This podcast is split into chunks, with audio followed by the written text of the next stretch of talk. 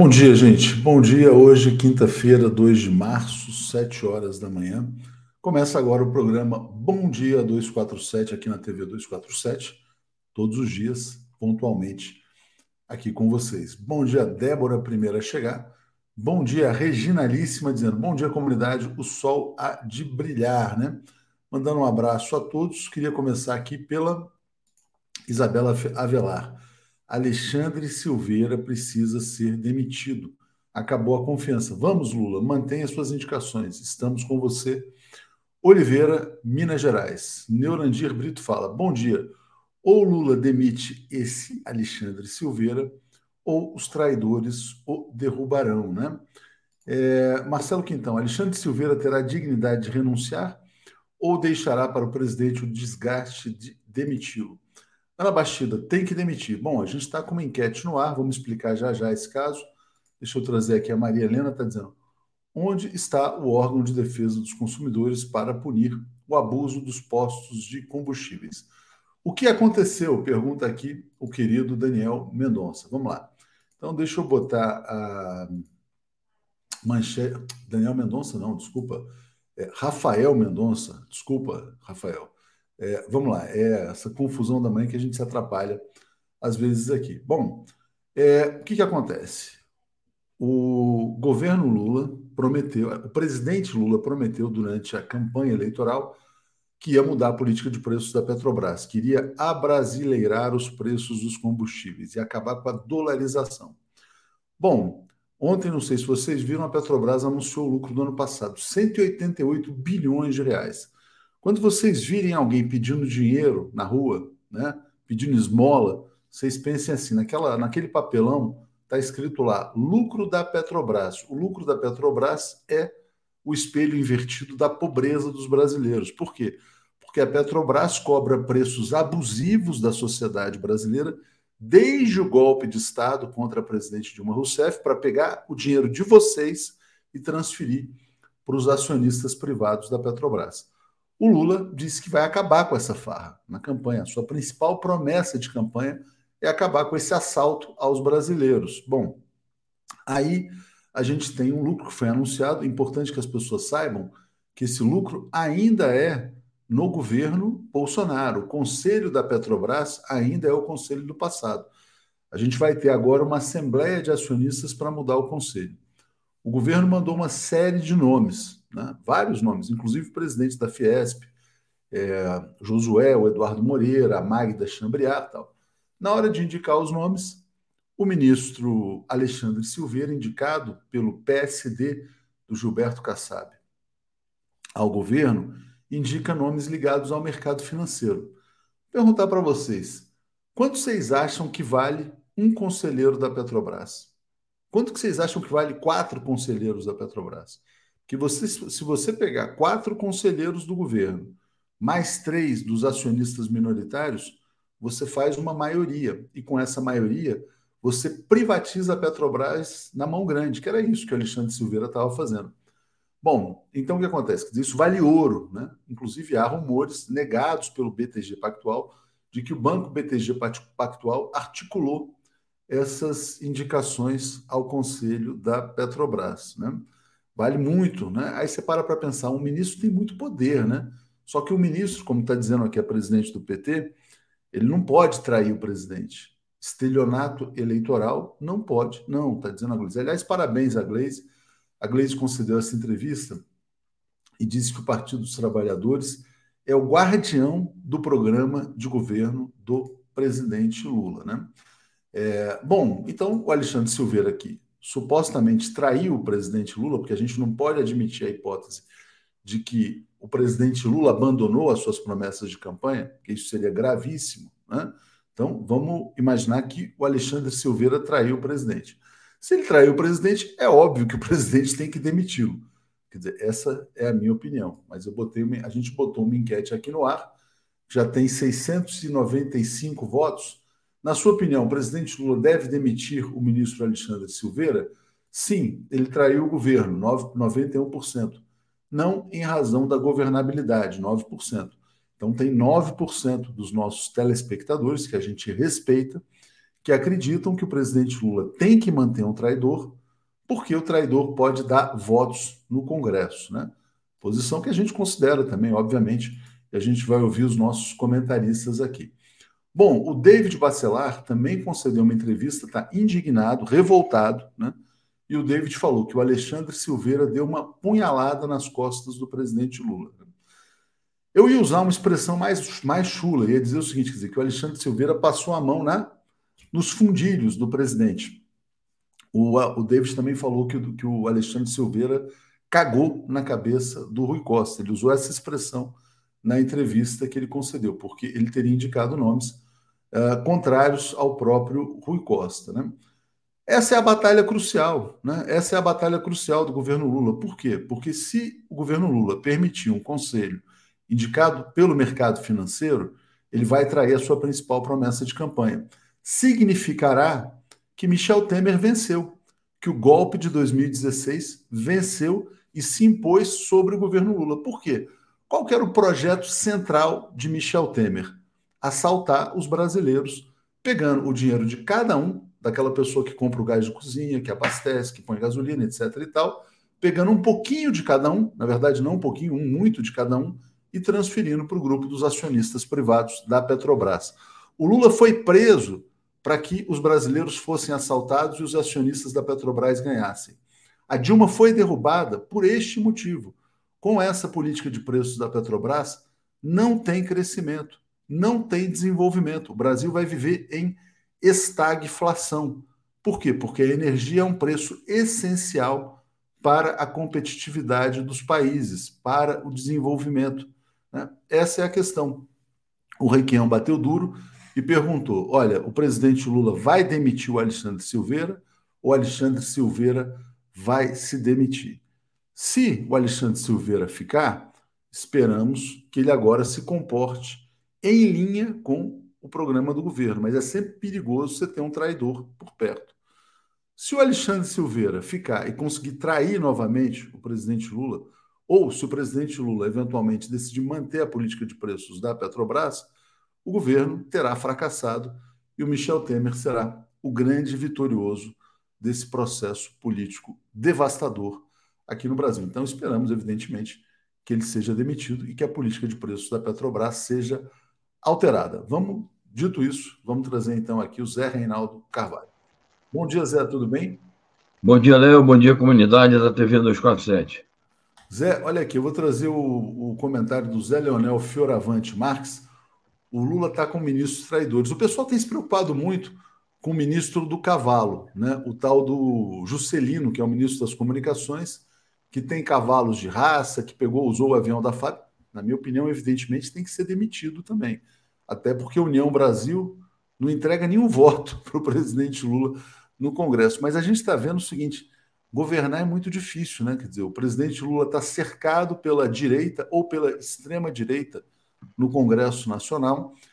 E esses ministros, eles ten, ten, tendem a agir de uma maneira independente, né? dando facada nas costas do presidente da República.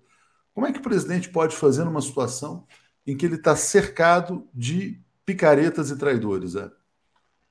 Muito bem, é de fato a circunstância é muito complexa, muito difícil, fruto do tipo de eleição que nós tivemos, aquela polarização extrema no país, a vitória com margem pequena, é, a, a hegemonia que tem as forças de direita no Congresso, a maioria esmagadora de deputados e senadores, e a, a exigência que foi feita de realizar uma espécie de, de frente mais ampla do que tinha sido a frente original para obter a governabilidade. Então, é, são as vicissitudes é, da frente ampla constituída para adquirir a governabilidade. É muito difícil, muito complexo, depende de muita negociação, depende de discussões de alto nível entre os partidos que constituem a frente, e, naturalmente, depende de compromisso. Aqueles partidos, aqueles ministros que fugirem ao compromisso que os levou ao ministério, que levou o Lula a convidá-los ao ministério, isso então terá que encontrar uma outra solução.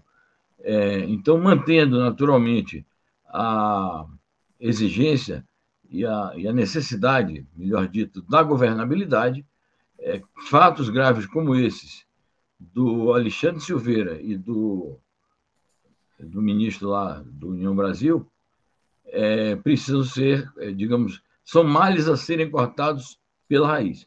Eu tenho a impressão que o Lula está fazendo discussões já sobre isso. É importante, Zé, porque se a gente parar para pensar o seguinte, vamos imaginar assim, 8 de janeiro, né? Muitas pessoas falando o mais grave atentado contra a nossa democracia desde muitos anos. Eu, na minha opinião, eu acho que o mais grave atentado contra a democracia brasileira não foi o 8 de janeiro. O mais grave atentado contra a democracia brasileira nos últimos anos foi o golpe contra a presidente Dilma Rousseff. Né? O golpe contra a presidente Dilma Rousseff teve como objetivo né, sequestrar a Petrobras. Agora, vem um ministro e tenta tomar a Petrobras na mão grande para o mercado financeiro, isso me parece ser muito mais grave do que o 8 de janeiro. Não sei se você concorda. É, difícil fazer uma comparação, mas eu acho que sim, é gravíssimo. Claro, o, o impeachment da Dilma foi um, um ato de lesa pátria, é, foi consumado é, por força da conjugação também de é, uma aliança de reacionária, de ultradireita, que se formou no país. Assim como a, a prisão do Lula, assim como a, a eleição do Bolsonaro, tudo isso faz parte de uma cadeia de acontecimentos. Então, eu acho o seguinte, que na composição do Ministério, justifica-se o convite a determinados partidos que não são alinhados com o programa que elegeu Lula, é, mas não pode ser, de fato, uma composição apenas baseada em cargos. Você tem um cargo e faz o que, o que quiser com seu cargo. Não. É preciso, ainda que não, não exista convergência de princípios com os partidos que constituem, é, com todos os partidos né, que constituem o governo, é preciso um acordo básico. É, quer dizer, a governabilidade não pode ser fruto apenas de uma troca de favores e de cargos. É preciso que seja em torno de determinadas convergências, determinados compromissos. Uma espécie de programa mínimo. Maria Helena está dizendo assim: ah, não, já li o da Maria Helena, Janete Esmeraldo nos apoia, Chico Peixoto também, Evandro Lisboa, Kassab está por trás disso, é um traidor, quanto mais. E Roberto Santos está dizendo que Joaquim Silvério dos Reis tem que ir para a forca, está dizendo assim, está batendo duro nessa questão, né?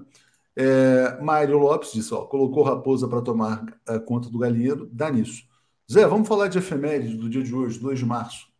Pois é, nesse dia, é, em 96, foi o dia da tragédia que matou aqueles meninos do Mamonas Assassinas, que era um grupo musical muito engraçado e que o pessoal, a da época adorava, e fez um sucesso assim meteórico durante um ano, um ano e pouco, e aconteceu aquela tragédia, o avião em que eles estavam retornando de um show, ou de uma, uma série de shows que fizeram por aí, estava retornando a São Paulo quando é, se chocou ali com a, a Serra da, da Mantiqueira, da Cantareira, e pronto, morreram todos, jovens ainda, muito jovens.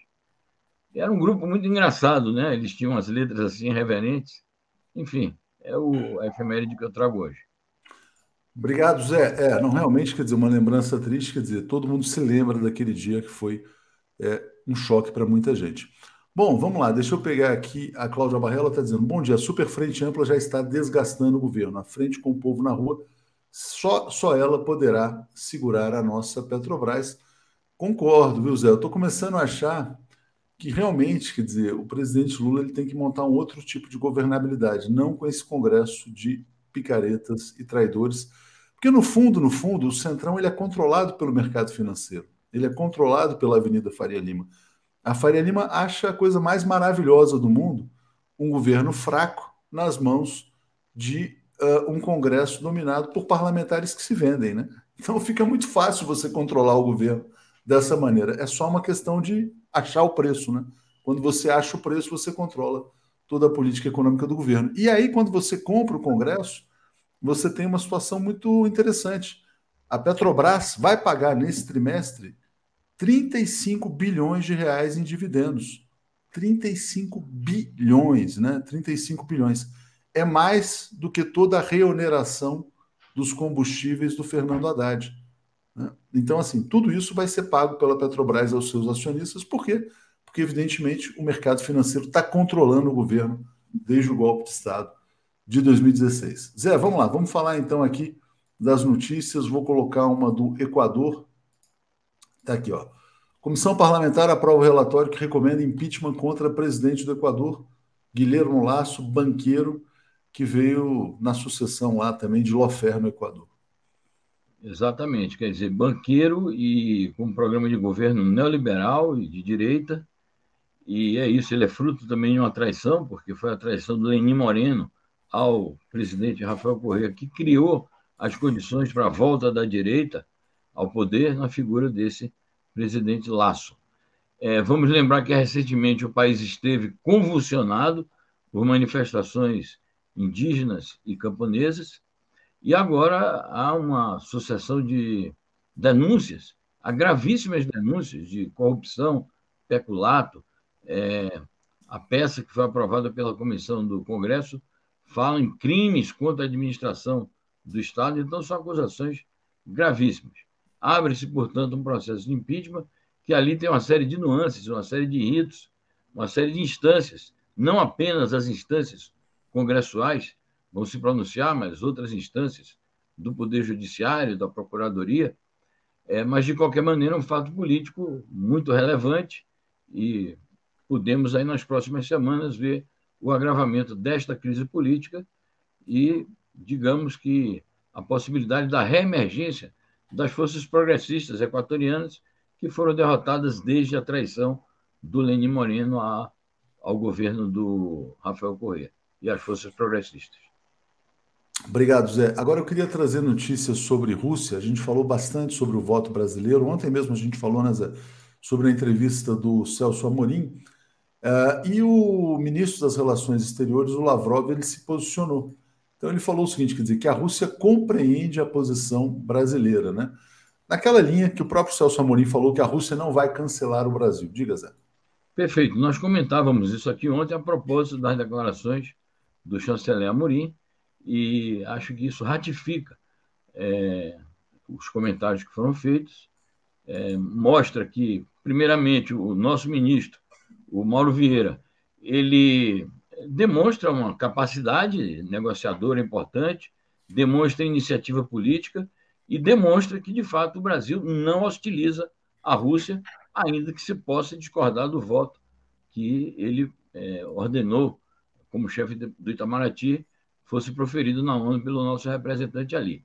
Igualmente, o Lavrov mostrou sua capacidade de um chanceler que compreende é, a situação política é, que tem disponibilidade total para manter a parceria com o Brasil, na afirmação que ele fez. Sim, nós compreendemos a posição brasileira, obviamente que ele não concorda com a posição brasileira, mas compreende, e isto, portanto, pavimenta o caminho para se manter o diálogo em alto nível entre o Brasil e a Rússia, e, obviamente, também é, facilita o terreno para as conversações que o Lavrov vai ter aqui no Brasil. A gente espera que ele, inclusive, seja recebido também pelo presidente Lula. Acho que a parceria no BRICS tende a se reforçar com o aprofundamento dessas conversações. Vamos lá, deixa eu agradecer aqui o comentário do Zé Reinaldo, gostei muito. Ele fala, seu xará, viu, Zé? Ele fala assim: a Petrobras é patrimônio do povo que está sendo roubado. Não votamos no Centrão, votamos no Lula que nos prometeu ela de volta. Se isso não acontecer, só nos restará ressuscitar Getúlio Vargas. Olha, se o Lula não der jeito, só trazendo de volta o Getúlio. Acho que é por aí, né? É, bom, vamos lá. A Mariângela fala: senhor, é um pesadelo atrás do outro. Ilumine Lula. Vamos lá. Deixa eu trazer aqui, só tirar os comentários. Vamos lá, Zé. Vamos trazer então notícia agora sobre a questão do conflito, busca da paz. Presidentes da China e de Belarus ou Bielorrússia se reúnem em Pequim. Belarus provavelmente vai apoiar o plano de paz da China, então. Sem dúvida. Muitíssimo importante essa notícia. Nós comentávamos ontem aqui, ou anteontem, sobre as declarações do presidente da Bielorrússia, o Lukashenko, em que ele diz: chegou a hora de acabar com a guerra, é preciso avançar nas negociações, quer dizer, retomar as negociações visando ao cessar-fogo ou mesmo a um acordo de paz. E agora ele vai à China, naturalmente, é, o centro das conversações dele com o presidente Xi são as relações bilaterais, os investimentos, o comércio, mas, obviamente, que a questão da Ucrânia esteve também como um dos panos de fundo da conversação, os interesses estratégicos de parte a parte, e, portanto, é, tudo indica que é uma força que se agrega, e uma força muito importante pela vizinhança que tem com a Rússia, a Bielorrússia, se agrega ao empenho que a China já, está fazendo é, para viabilizar a, a, saída política para o conflito é, na Ucrânia. Então, acho que sim, o Lukashenko vai apoiar o plano de paz apresentado pela China, assim como a Rússia já se manifestou também. A Rússia disse que é, acolhe com muito agrado as proposições, 12 pontos apresentados pela China. Ontem o Blinken é, deu uma piscada, né? ele disse assim: é, tem algumas coisas ali que podem ser aproveitadas, mesmo, naturalmente, essa forma de fala dele revela uma grande soberba de um, um representante da diplomacia do imperialismo, mas ele disse tem alguma coisa ali que se pode apresentar, é, aproveitar do plano chinês, que é uma, uma declaração que tem um aspecto de contradição com o que tinha dito o Stoltenberg, que ele disse isso não vale nada, esse documento que a China está alinhada com a Rússia. Então, vamos aguardar se é, essas declarações e esse encontro de alto nível podem é, influenciar no sentido positivo que todos esperamos, que é a abertura de um caminho para a solução política. Exatamente. Maria Nízia fala: bom, gente, esses dois meses de governo com tanto de bomba para desfazer, além de golpes e traições, calma, Lula vencerá. E o Reinaldo fala assim: a demissão de Silveira é pedagogicamente necessária. Mantê-lo no cargo será como uma espécie da mesma anistia aos militares tão perniciosa à democracia. Né? Bom, Zé, enquanto Belarus está procurando a paz em conjunto com a China, eu considero realmente assim chocante a posição da Alemanha, né? A Alemanha não cogita entrega de caças à Ucrânia, diz a ministra das Relações Exteriores. Essa notícia é até boa, na verdade, porque ela é uma notícia que vai contra né, a posição belicista alemã, mas que a Alemanha está jogando pela guerra, isso é inegável, né, Zé? Sim, sem dúvida. Joga pela guerra, mas nem tanto, né? É um pouco isso. É, a política geral da Alemanha é de se submeter aos ditames dos Estados Unidos e, naturalmente, é uma posição que leva o país ao fracasso por conta dos prejuízos econômicos que a Alemanha está sofrendo. Essa senhora, a Annelena Broebeck, a chanceler, a ministra das Relações Exteriores da Alemanha, já tinha dado declarações muito belicistas. Agora ela está vindo a público para negar a, o fornecimento de caças, porque isso seria a ultrapassagem, talvez, de uma linha vermelha dentro da própria Alemanha. É preciso relembrar sempre que a Alemanha é um país traumatizado por duas grandes guerras. A Alemanha foi a vítima das duas grandes guerras que ocorreram durante o século XX. E ali na, na Alemanha há um sentimento de rejeição muito forte à guerra. E há muitas reticências da população tedesca é, à política de pertencimento à OTAN, de submissão às orientações de Washington. De maneira que eu tenho a impressão que o fornecimento assim de caças é, seria uma espécie assim, de engajamento direto da Alemanha no conflito. Isso tenderia a instabilizar a situação social ainda mais e criar uma crise política. Então, é por isso que eles estão, digamos, neste item específico, revelando alguma prudência, mas as pressões podem sobrevir, as pressões podem prevalecer e eles podem mudar de posição. Vamos acompanhar. Vamos acompanhar. Aparício está dizendo assim, ó, Ita, Itapema, Santa Catarina, bom dia, Alexandre Silvério traiu o presidente Lula. Luiz Benevides está dizendo que os mamonas não duraram nem oito meses, triste demais, agradeço aqui. E Zé, trazendo mais uma última notícia aqui sobre a guerra, botando essa aqui, ó. Rússia diz que não haverá retorno ao diálogo com os Estados Unidos sobre estabilidade estratégica tão cedo, né? Então tá aí, as, as relações estão congeladas, né, Zé? É, só que essa, essa declaração de um diplomata importante da Rússia é, se refere de novo à questão da suspensão do acordo do chamado Novo START, é, ele reafirma as razões pelas quais o presidente Putin fez esse anúncio, insiste em dizer que é uma suspensão, não é uma retirada, e atribui a responsabilidade por isso aos Estados Unidos e seus aliados. Começa por dizer o seguinte: primeiro, os Estados Unidos romperam há duas décadas o acordo de mísseis antibalísticos. Isso criou uma insegurança. Na época, ninguém criticou com tanta severidade a posição dos Estados Unidos. Segundo ele diz, os países da OTAN, além dos Estados Unidos, são nuclearizados. E isso não entra na conta nem na, na verificação dos organismos internacionais designados no novo START. Então, ele, ele faz essa exigência de que o, armamento nuclear, é, sobretudo do Reino Unido e da França, sejam contabilizados e sejam também verificados, como devem ser, pelo acordo, os dos Estados Unidos e os da Rússia. Então, é uma questão de equidade. Com certeza. Rodolfo está dizendo, agora é hora de requião para ministro de Minas e Energia. Júnior Laje de Coguerra. O povo de Patinga sabe muito bem o que Silveira fez no verão passado. Um absurdo o PT de Patinga não ter colocado os podres dele na roda. Então, Júnior, vamos depois falar com quem pode colocar os podres dele na roda, porque é importante que o povo brasileiro saiba quem é esse ministro. Né? Uh, bom, vamos falar agora do chanceler indiano, Zé. Está aqui, ó ministro das Relações Exteriores da Índia cobra, aliás, pede uma unidade do G20. Acho que principalmente nesse tema da paz, né? Eu acho que é uma solução para o mundo. Diga, Zé. Exato. É, aliás, o encontro do Mauro Vieira com o Lavrov foi à margem do, dessa reunião de chanceleres do G20, que está acontecendo em Nova Delhi, capital da Índia, é, e onde estão surgindo grandes divergências, sobretudo na questão da Ucrânia, a União Europeia já disse, os países europeus já disseram, nós não vamos assinar nenhuma declaração conjunta se não houver uma condenação explícita à Rússia. Acontece que no âmbito do G20 não é simples é, adotar uma, uma declaração de crítica direta, de condenação à Rússia.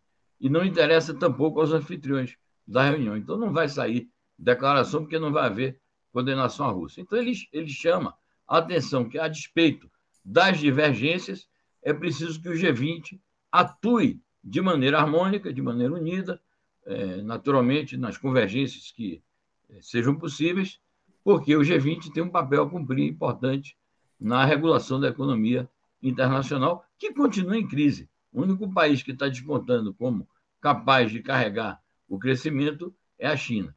Então, sozinha a China não vai poder fazer tudo, e o G20 precisa, portanto, de uma certa unidade de ação, é o que diz o ministro das Relações Exteriores da Índia.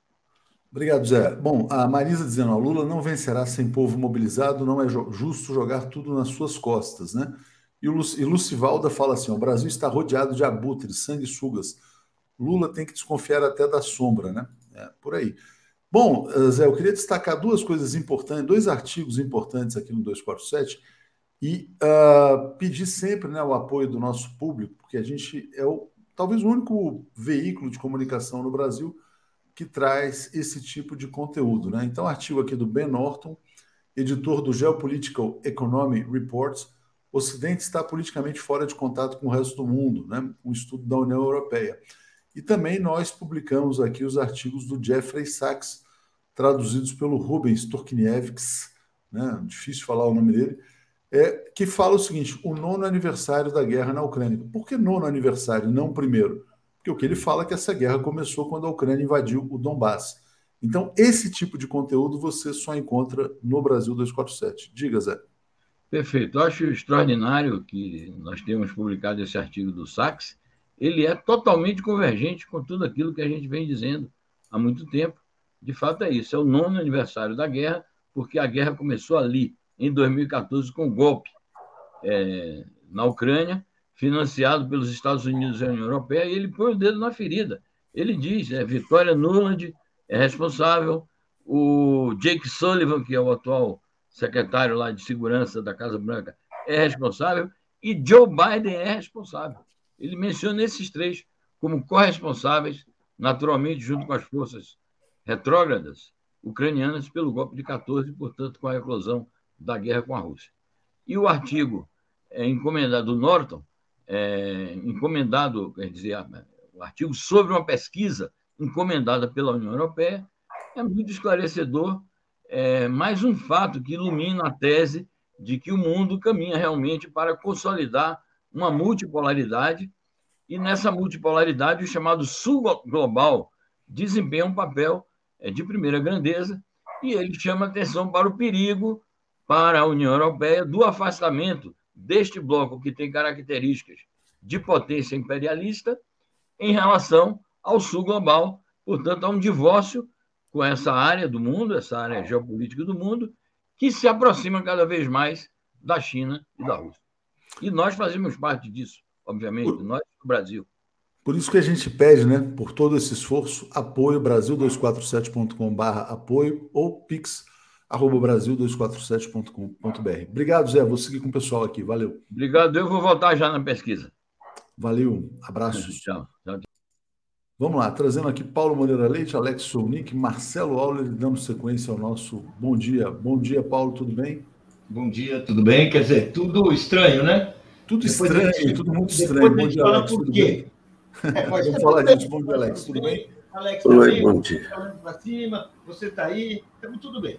Tudo bem, diga, Alex. Bom dia. Bom dia. Bom dia, Léo. Bom dia, Paulo. Bom dia, Marcelo. Bom, dia, Marcelo. Vamos lá. Marcelo hoje vai ter uma missão importante. Ele vai na entrevista do Jean Paul Prats. Bom dia, Marcelo. Primeira dia, entrevista Léo. dele. Bom dia, Léo. Bom dia, Paulo. Bom dia, Alex. Bom dia, comunidade. Vamos lá à tarde, né? Ver como é que ele vai explicar esses golpes que estão querendo dar na Petrobras. Né? Não, é importante porque vamos ver se a Petrobras vai gerar um link para a transmissão. A gente está anunciando. Então, vai três horas Três horas da tarde a gente vai transmitir aqui ao vivo a entrevista do Jean Paul Prats.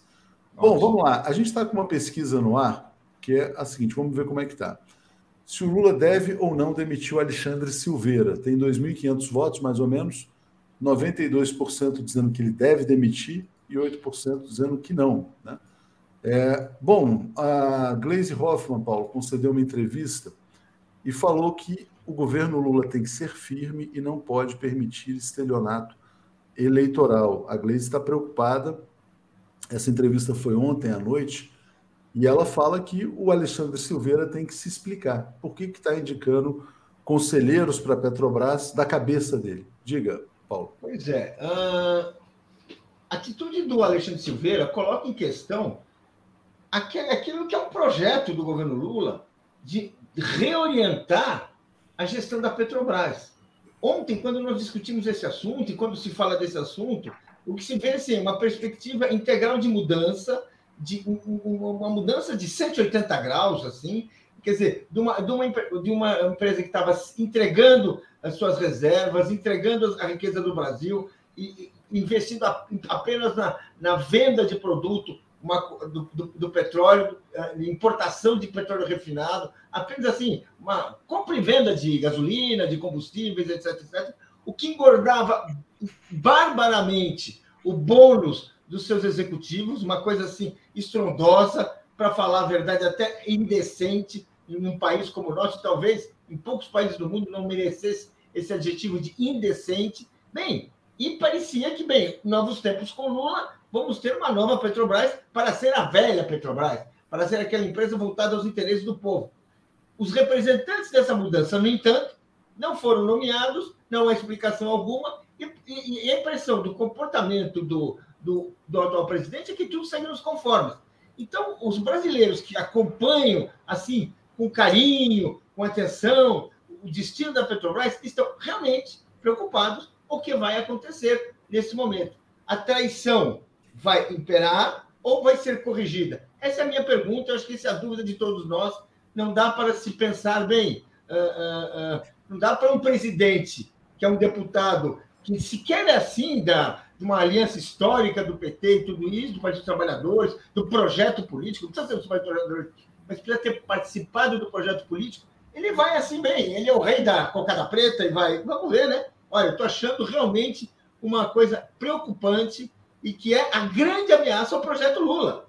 Porque sem uma Petrobras de, com, com um novo curso, não, não vai ser muito difícil reequilibrar o país, redefinir a, a, a, as políticas públicas, sustentar programas sociais, enfim, aquilo que todos nós sabemos.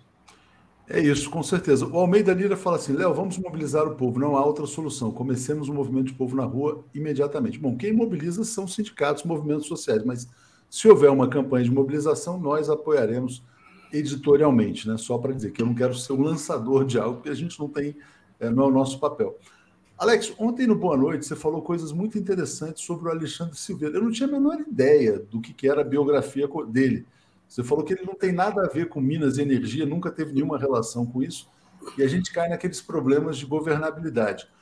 Ontem eu liguei, quer dizer, eu mandei uma mensagem para ele, eu tenho o WhatsApp dele, e eu mandei uma mensagem também para o assessor de imprensa dele. Eles não se deram, a, eles não se dignaram nem a dizer, oi, vamos ver, vamos dar uma resposta. Simplesmente não responderam. Né? É, e também mandei uma, um questionamento para a assessoria de imprensa da presidência da República para saber como é que o presidente vai se posicionar é, eles estão discutindo esse tema na manhã de hoje. Alex, diz para a gente quem é o Alexandre Silveira e fala um pouco sobre essa questão de governabilidade, como é que você avalia esse caso? Não, é o seguinte, é, a biografia do, desse senador não, não tem nada a ver com. Nunca trabalhou com Minas, com energia, nada disso, né? Ele é de uma família humilde, é, foi comerciante quando jovem, abria lojas e tal depois foi delegado de polícia, depois entrou na política, foi diretor do, do DINIT. Quer dizer, não tem nada, não, não, não, não dá para entender por que, que ele foi nomeado ministro da Energia. Né? Quer dizer, deve ser manipulado por alguém, porque ele não entende nada disso aí. Tanto que na, na entrevista do Haddad, quando Haddad dava a palavra a ele, se via ali que ele falava platitudes, né? eram coisas genéricas, não é uma pessoa que está tá por dentro do, do, do assunto. Né? Agora, a outra coisa é a demissão dele. Porque, veja só, que ele não, não tem qualificação nenhuma para o cargo, isso é evidente, né? não tem. Né? Agora, é, o que o Haddad anunciou é uma medida provisória, tá certo? Medida provisória vale por quatro meses. Tem que passar pelo Congresso. O problema é o seguinte: o governo precisa de votos para a SMP passar, e já está havendo uma, uma é, conversas no PL, o maior partido é o PL. Tem 99 deputados. Né? Então, criar uma briga com o Centrão o Alexandre Silveira, é claro que representa o Centrão. Mas o governo brigar com o Centrão às vésperas de uma votação na qual ele precisa de votos para aprovar essa MP, né, eu acho que não é, não é o mais adequado, porque é, já está se falando assim, mas como aprovar uma medida impopular? Porque os preços subiram, então, o que, que nós vamos cobrar do governo? O Arthur Lira vai colaborar até que ponto? O que, que o Arthur Lira vai exigir para essa votação? Tanto que há uma preocupação de não se votar agora. A oposição está pressionando o Lira para botar isso em votação agora e pode derrubar a MP inteira. Voltar tudo para trás, porque se trata de uma medida provisória. Então, eu não acho adequado o, o, o, governo o governo brigar agora com o Centrão. O cara não é qualificado, não é. Não, não, aí você está tocando numa qualificação. Agora, ele, o, o, governo eh, procurar uma encrenca agora com, com o Centrão, eu não, você está é tocando, você tá tocando no ponto central, porque realmente, de fato, o governo tem uma medida provisória que tem que ser aprovada, que é a remuneração dos combustíveis, não a, a, o imposto sobre a exportação dos combustíveis e a remuneração também, né? Mas aí, o que, que acontece? Então a gente para para pensar. O Alexandre Silveira é indicado pelo PSD. O PSD tem um número de votos lá no Congresso. Vou passar assim. Agora, se o preço que o PSD cobra é a privatização da Petrobras, aí ficou caro demais também. Então, assim, lógico, aqui ninguém está sentado na cadeira do Lula para dizer, não, Lula faz isso ou faz aquilo. Mas se o Lula vai ter que renunciar ao seu programa de governo para conseguir cobrar um imposto, a situação fica complicada. É, Aparecida está dizendo, eu sempre digo, esse Congresso com Lira é nossa ruína. Malu da Flon, resumão, Alex, vamos arregar. Sérgio Fantini, ele fez panfleto de campanha sem o Lula em BH. Jorge Júnior, o próprio Prates é muito controverso, convenhamos. Clóvis, não entendo. O Bozo trocava toda a diretoria da Petrobras em 15 dias. Lula até hoje não conseguiu trocar. Carlos Alberto está dizendo que tem gente do PT envolvida na, na adulteração da lista conspirando. Rep técnico, por que Jean Prates votou a favor da vergonhosa distribuição de lucros da Petrobras? Não, quem votou foi o conselho passado, na verdade, não foi o Jean Paul. Né? O conselho que está em vigor hoje ainda é o conselho do Jair Bolsonaro, só para as pessoas entenderem. Né? Júlio Beraldi, só cobrar do Lula não vai dar, é preciso mobilizar. Né? Gilberto Cruvinel está dizendo: Marcelo Alexandre da Silveira não é o único culpado. André Siciliano fez uma das indicações também. E o Ricardo Garcês está dando aqui um bom dia geral. Marcelo, bom, hoje você vai estar com o Jean Paul, você vai poder explorar esse tema. E aí, na, no tema da governabilidade, tem o um argumento do Alex, tem também esse caso do União Brasil, né? A União Brasil está aí com esse ministro Juscelino, não dá voto nenhum para o governo, enfim. Passo para você. Só queima. Só queima o governo esse Juscelino. Entende? Esse Juscelino, cada vez que vem no, no noticiário, é mais uma cacetada no governo. Agora, nós sabíamos que ia ser assim, né? Frente ampla, ampla frente, é isso. O, o, o Silveira, o Alexandre Silveira, ao que parece ainda no governo passado, já se aproximava do, da turma do PT lá no Senado. Agora ele veio com a manguinhas de fora. Precisa saber o seguinte: na hora que o convidaram, Sentaram com ele e disseram assim: a regra do jogo é essa. Você vai até aqui, vai até ali, não pode ir mais para lá. Nós não vamos privatizar. Alguém deixou isso claro para ele? Esperamos que sim, né? Marcelo pois é. Tomara. Pois é. Talvez o David, que participou do grupo de trabalho da transição, possa esclarecer como é que isso foi falado no grupo de trabalho. Mas isso é papel do presidente, não é do David. É o presidente que chama o ministro. É o presidente. Não, durante, eu estou dizendo, o grupo de transição lá, como é que foi desenhado essa questão toda. Agora, é claro, quem é que convidou? Foi o presidente? Foi, foi a Glaze? Foi o conselho político? Como é que se deu essa negociação com o PSD? Vai, Paulo, você quer falar? Eu Não, deixo. O, o, esse, essa investigação é muito importante, vai ser muito uh, essencial para os livros de história, mas nós temos uma questão concreta. Estão querendo entregar a Petrobras. Essa é a questão. Então, vamos dizer assim: se o, o Prates não entendeu, se o Alexandre Silveira uh, uh, nunca, nunca concordou com isso, bem, tem alguém que tem a caneta. Tem alguém que tem a caneta. E essa caneta é a caneta que nomeia e demite ministros, e, e essa caneta também é a caneta que vai ser dotada, uh, pode trocar o presidente da Petrobras. Vamos dizer assim, a discussão é essa. Estamos assim, falando de uma, de uma política que começou a ser definida pelo governo Lula, pelo presidente da República, e que agora você tem pessoas entrincheiradas. Ele vai discutir acordo de campanha, mas que, que acordo foi? Ninguém falou isso. Seja, Marcelo, Marcelo, deixa eu é, só agregar um ponto que isso aqui eu estava pensando, cara. A, bom, a Petrobras lucrou 188 bilhões no ano passado. Ela pega quase todo o lucro dela e transforma em dividendos. Ela não investe. E ela está lucrando, na verdade, cobrando um preço extorsivo dos brasileiros. Boa. A fome do povo brasileiro é o lucro da Petrobras. Bom, aí a Petrobras transfere esses dividendos. Então você imagina, tem muita gente interessada em manter isso aí, né? Como diria o, o Michel Temer, tem que manter isso aí, viu? Aí eu pergunto assim, cara, quanto será que vale a indicação de um conselheiro da Petrobras? Um conselheiro que vá atrair o governo é, e vá é. manter os 188 bilhões. É, será que não é uma investigação para a Polícia Federal também, uma coisa desse tipo? Diga, Marcelo. Deve ser. Pode ser que tenha negociado ali por trás. Agora, eu nem vou partir para essa do preço, da precificação da indicação. Vou partir para os interesses. Eu acho que são mais interesses políticos, como o Paulo está falando. Só que o, o Alexandre precisa lembrar que o governo do PT não vai privatizar a Petrobras. Não é uma decisão de agora, é uma decisão passada já. Mas se ele conseguir garantir um conselho na mão grande, aí ele trava o governo. Porque ele falou: não, aí depois para você mudar o conselho é outra assembleia, não tem jeito, a política vai ficando, aí são mais três meses de dividendo, Marcelo, mais três meses de fome, Marcelo, de desemprego, de recessão. Nós estamos falando a mesma coisa. Nós estamos falando a mesma não, coisa. Ele não pode nomear os caras que ele está indicando para o Conselho. Deixa, deixa eu falar uma coisa, Marcelo. A gente já viu golpes de Estado, golpes em governo.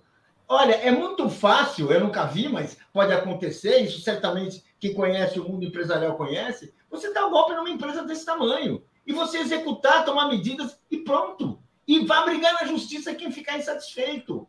Mas assim, eu, assim é, é, é, o tesouro é tão grande a recompensa será tão grande para os traidores que eles fazem isso, por que não? Vamos, é, vamos. Deixa, Sabe o que já fizeram com o Brasil, gente? Entregaram tudo, venderam tudo, e aí? A gente está correndo atrás do prejuízo. Agora, alguém que está com a mão no tesouro, que esse é o tesouro que eles estão de olho desde sempre, se quiser, desde que ela foi fundada, e não vai, vai perder essa chance. Olha, gente, é preciso ter muita firmeza, muita clareza. Não se pode, eu acho, que confiar. Olha, é para fazer, não, gente. Isso é. não é para fazer, não. E acabou, chega. Se quer fazer, vai para casa, vai trabalhar na Shell, vai trabalhar na ESO, que já está privatizado. É, o, o, o, que o cara não pode fazer é trabalhar para a Shell, para a ESO e para os bancos dentro do governo é, Lula, né? É. né? Vamos lá. O Ícaro está dizendo o seguinte: o Alexandre Silveira insiste em colocar como secretário executivo um bolsonarista que operou a privatização da Eletrobras. É. E, na verdade, Ícaro, não foi privatização, né? foi a doação da Eletrobras ao Jorge Paulo Lema e a outros acionistas. O ministro está ali para favorecer interesses privados. Esse secretário executivo que ele indicou, o Rui Costa, secretário da Casa Civil, era contra. O David Bacelar, que está indignado, deu uma entrevista e falou: ó, o Alexandre Silveira cagou na cabeça do Rui Costa. Mas, Alex, eu quero trazer um outro ponto da entrevista da Gleisi, é, que eu sei que você tem críticas à Gleisi, vou, vou, vou te passar para isso aqui, mas ela foi muito dura também em relação ao Banco Central. Ela falou: não deu certo, sai, o Senado tem que agir.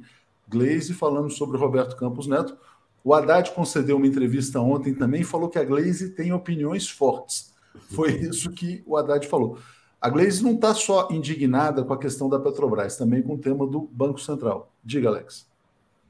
É, eu acho que isso aí não, não ajuda em nada. Nada. Isso, sabe, é uma intimidação. Sai, vai embora. Você acha que o cara vai sair porque a Gleisi está dizendo vai embora? Não, não acho que. Eu estou mais com o Haddad. O cara está lá, o cara tem mandato. Ficar nessa, dizer vai embora, vai embora, não, não acho que seja né, um, um diálogo. Né? Não acho que seja um diálogo, nem acho que vai dar resultado isso aí. Não acho, não. É, então, mas aí insistindo nesse ponto, porque qual que é a questão que ela colocou? Vou passar aqui para o Paulo, depois para o Marcelo. Ela falou assim: que ela é a guarda, o que o PT tem a função de ser o guardião do programa de governo do Lula. E não importa se vai criticar o governo, se vai criticar o Banco Central, se vai criticar o Alexandre Silveira. Então ela está se colocando numa posição de independência. Diga, Paulo. Olha, eu acho que a Gleice está certíssima. Podemos dizer se ela está sendo um pouco uh, falando alto, não está falando alto, mas ela está certíssima. O governo Lula está destraçando o seu perfil nesta hora. É agora que o escultor está fazendo lá o desenho, está colocando os olhos, o nariz, a orelha, o cabelo no seu governo. Como vai ser o seu terceiro mandato? vai ser um terceiro mandato que vai para um lado, vai ser um terceiro mandato da conciliação, um terceiro mandato da frente ampla, ampla, ampla, ampla, então entrega até a Petrobras, porque isso, de repente, a frente ampla quer, de repente, a frente ampla resolveu contar agora que quer levar a Petrobras no bolso. Ou seja, e a, a, a, a, Glaze, ela está se portando com, com o jogo fazendo um papel importante, que é um papel que sempre foi dela, e explica por que, que ela é ela, a presidente do PT. Porque ela é a consciência de uma história, de um projeto e de um programa. E ela fala, ela fala as coisas com clareza. Às vezes ela pode falar um pouco a mais, um pouco a... isso todos nós fazemos, esse tipo de deslize, a gente encontra os melhores uh, uh, uh, oradores do mundo, mas eu acho que ela está certa. Ela está dizendo, olha, não, não passa. Por quê? Porque agora ela está falando. Daqui a quatro anos, quando a gente lembrar, lembra da, da, dos silêncios que acompanharam outros governos petistas e que ficou todo mundo achando que bonitinho, está dando certo, é coisa de gênio, a gente viu que não foi. Aplaudimos tanta coisa que depois no final você falou, poxa, então é bom que tem uma pessoa dando essa advertência, falando isso, e tem que falar alto, sabe por quê? Porque o que a mídia quer, aquela que dá a notícia, as grandes notícias, seja no jornal, seja na televisão, a mídia que quer justamente emparedar o Lula e fazer que ele entregue o que, o que tem no, no, Estado brasileiro. E tem uma questão, né? A mídia adora falar do ministro do cavalo, do Juscelino, mas está protegendo o Alexandre Silveira, né? Por quê? Porque o Alexandre Silveira defende os interesses do mercado, que são os interesses da mídia. Só para resumir, é mais uma vez o assalto aos brasileiros. J. Carlos, bom dia. Governo de coalizão nunca deu certo. Lula insiste nisso. Petrobras hoje é do mercado, não tem mais volta os donos da Globo são acionistas e que interessa a eles são os, os dividendos altos. Pois é, então a Globo defende o assalto aos brasileiros. Dulce Machado, Léo, gostaria que você pensasse em fazer um congresso para uma discussão pragmática de como fazer pressão. Converso, confesso que não estou gostando do tom que os sites progressistas estão usando. Manter a abordagem da imprensa tradicional pessoas progressistas não é suficiente. Apostos. É, Aparecida Fernandes está dizendo: se não investe na empresa, um dia pode ruir. Não, a Petrobras não vai quebrar do jeito que está, porque, na verdade, ela é um monopólio privado que explora os brasileiros. Se ela continuar explorando os brasileiros e causando fome e pobreza, ela não vai quebrar. Quem vai quebrar é o brasileiro que vai para a fome, vai para a barraca. É isso que acontece. Né? Uh, mas vamos mudar um pouco aqui a pauta, Marcelo, que esse é um tema importante também. É fundamental, eu sei que você acompanha esse assunto. Lula está, de fato, então, efetivando a transferência da inteligência do GSI para a Casa Civil, está tentando desmilitarizar o Estado brasileiro. Diga, Marcelo. É, eu estou sabendo que vai para a Casa Civil. Houve uma discussão se iria para o Ministério da Justiça. Eu até acho que poderia ter ido para o Ministério da Justiça, mas acharam que era dar poder demais ao Flávio, ao Flávio Dino, que já tem a Polícia Federal. Então passaram por Rui Costa, eu não sei se já bateram o nome, martelo no nome que vai para a BIM. Estavam falando do ex-diretor da Polícia Federal, o Luiz Fernando Correia, que substituiu Paulo Lacerda na primeira gestão do Lula. Não sei se é o melhor nome. O pessoal da BIM defende o nome da própria BIM. O Flávio Dino chegou uma vez a conversar com o Lula e indicar o Adidamus. Mas não vingou, parece. Então, eu ainda estou esperando para saber se já bateram o martelo. Acho que tem que sair do GSI. O GSI ficou muito queimado com esse episódio do dia 8. É, houve um cochilo do governo e do general G. Dias na substituição da turma do GSI.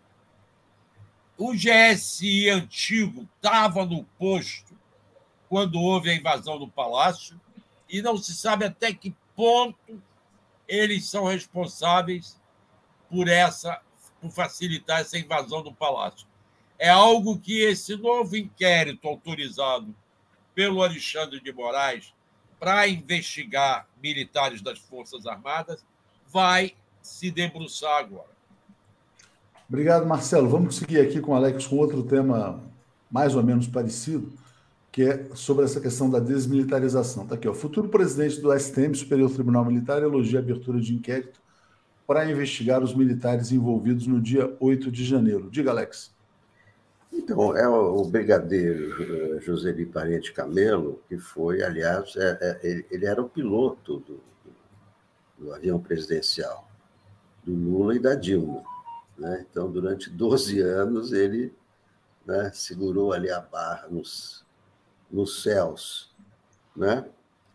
Ele é, vai assumir a presidência do Superior Tribunal Militar, né? É, ele concordou com a, com a definição do Alexandre de Moraes de que são crimes de militares e não são crimes militares, portanto, foi uma é, decisão correta.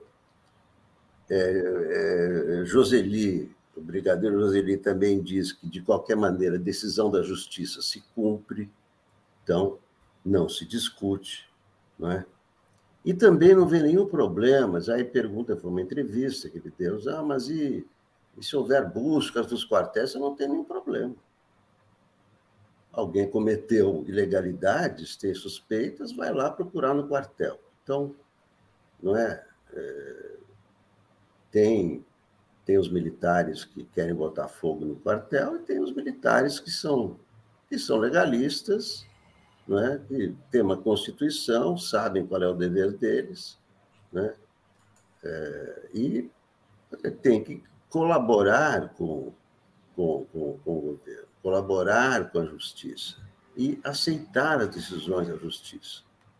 Então, isso partindo do futuro presidente superior do Tribunal Militar. Isso aí, evidentemente, que né, traz um pouco mais de, de, de segurança, de, de conforto e de né, afasta essa coisa assim, é uma conspiração permanente de todos os militares contra o Lula. Não, não é permanente, não é de todos e tem altas autoridades que têm essas posições legalistas, como o brigadeiro Joseli Camelo.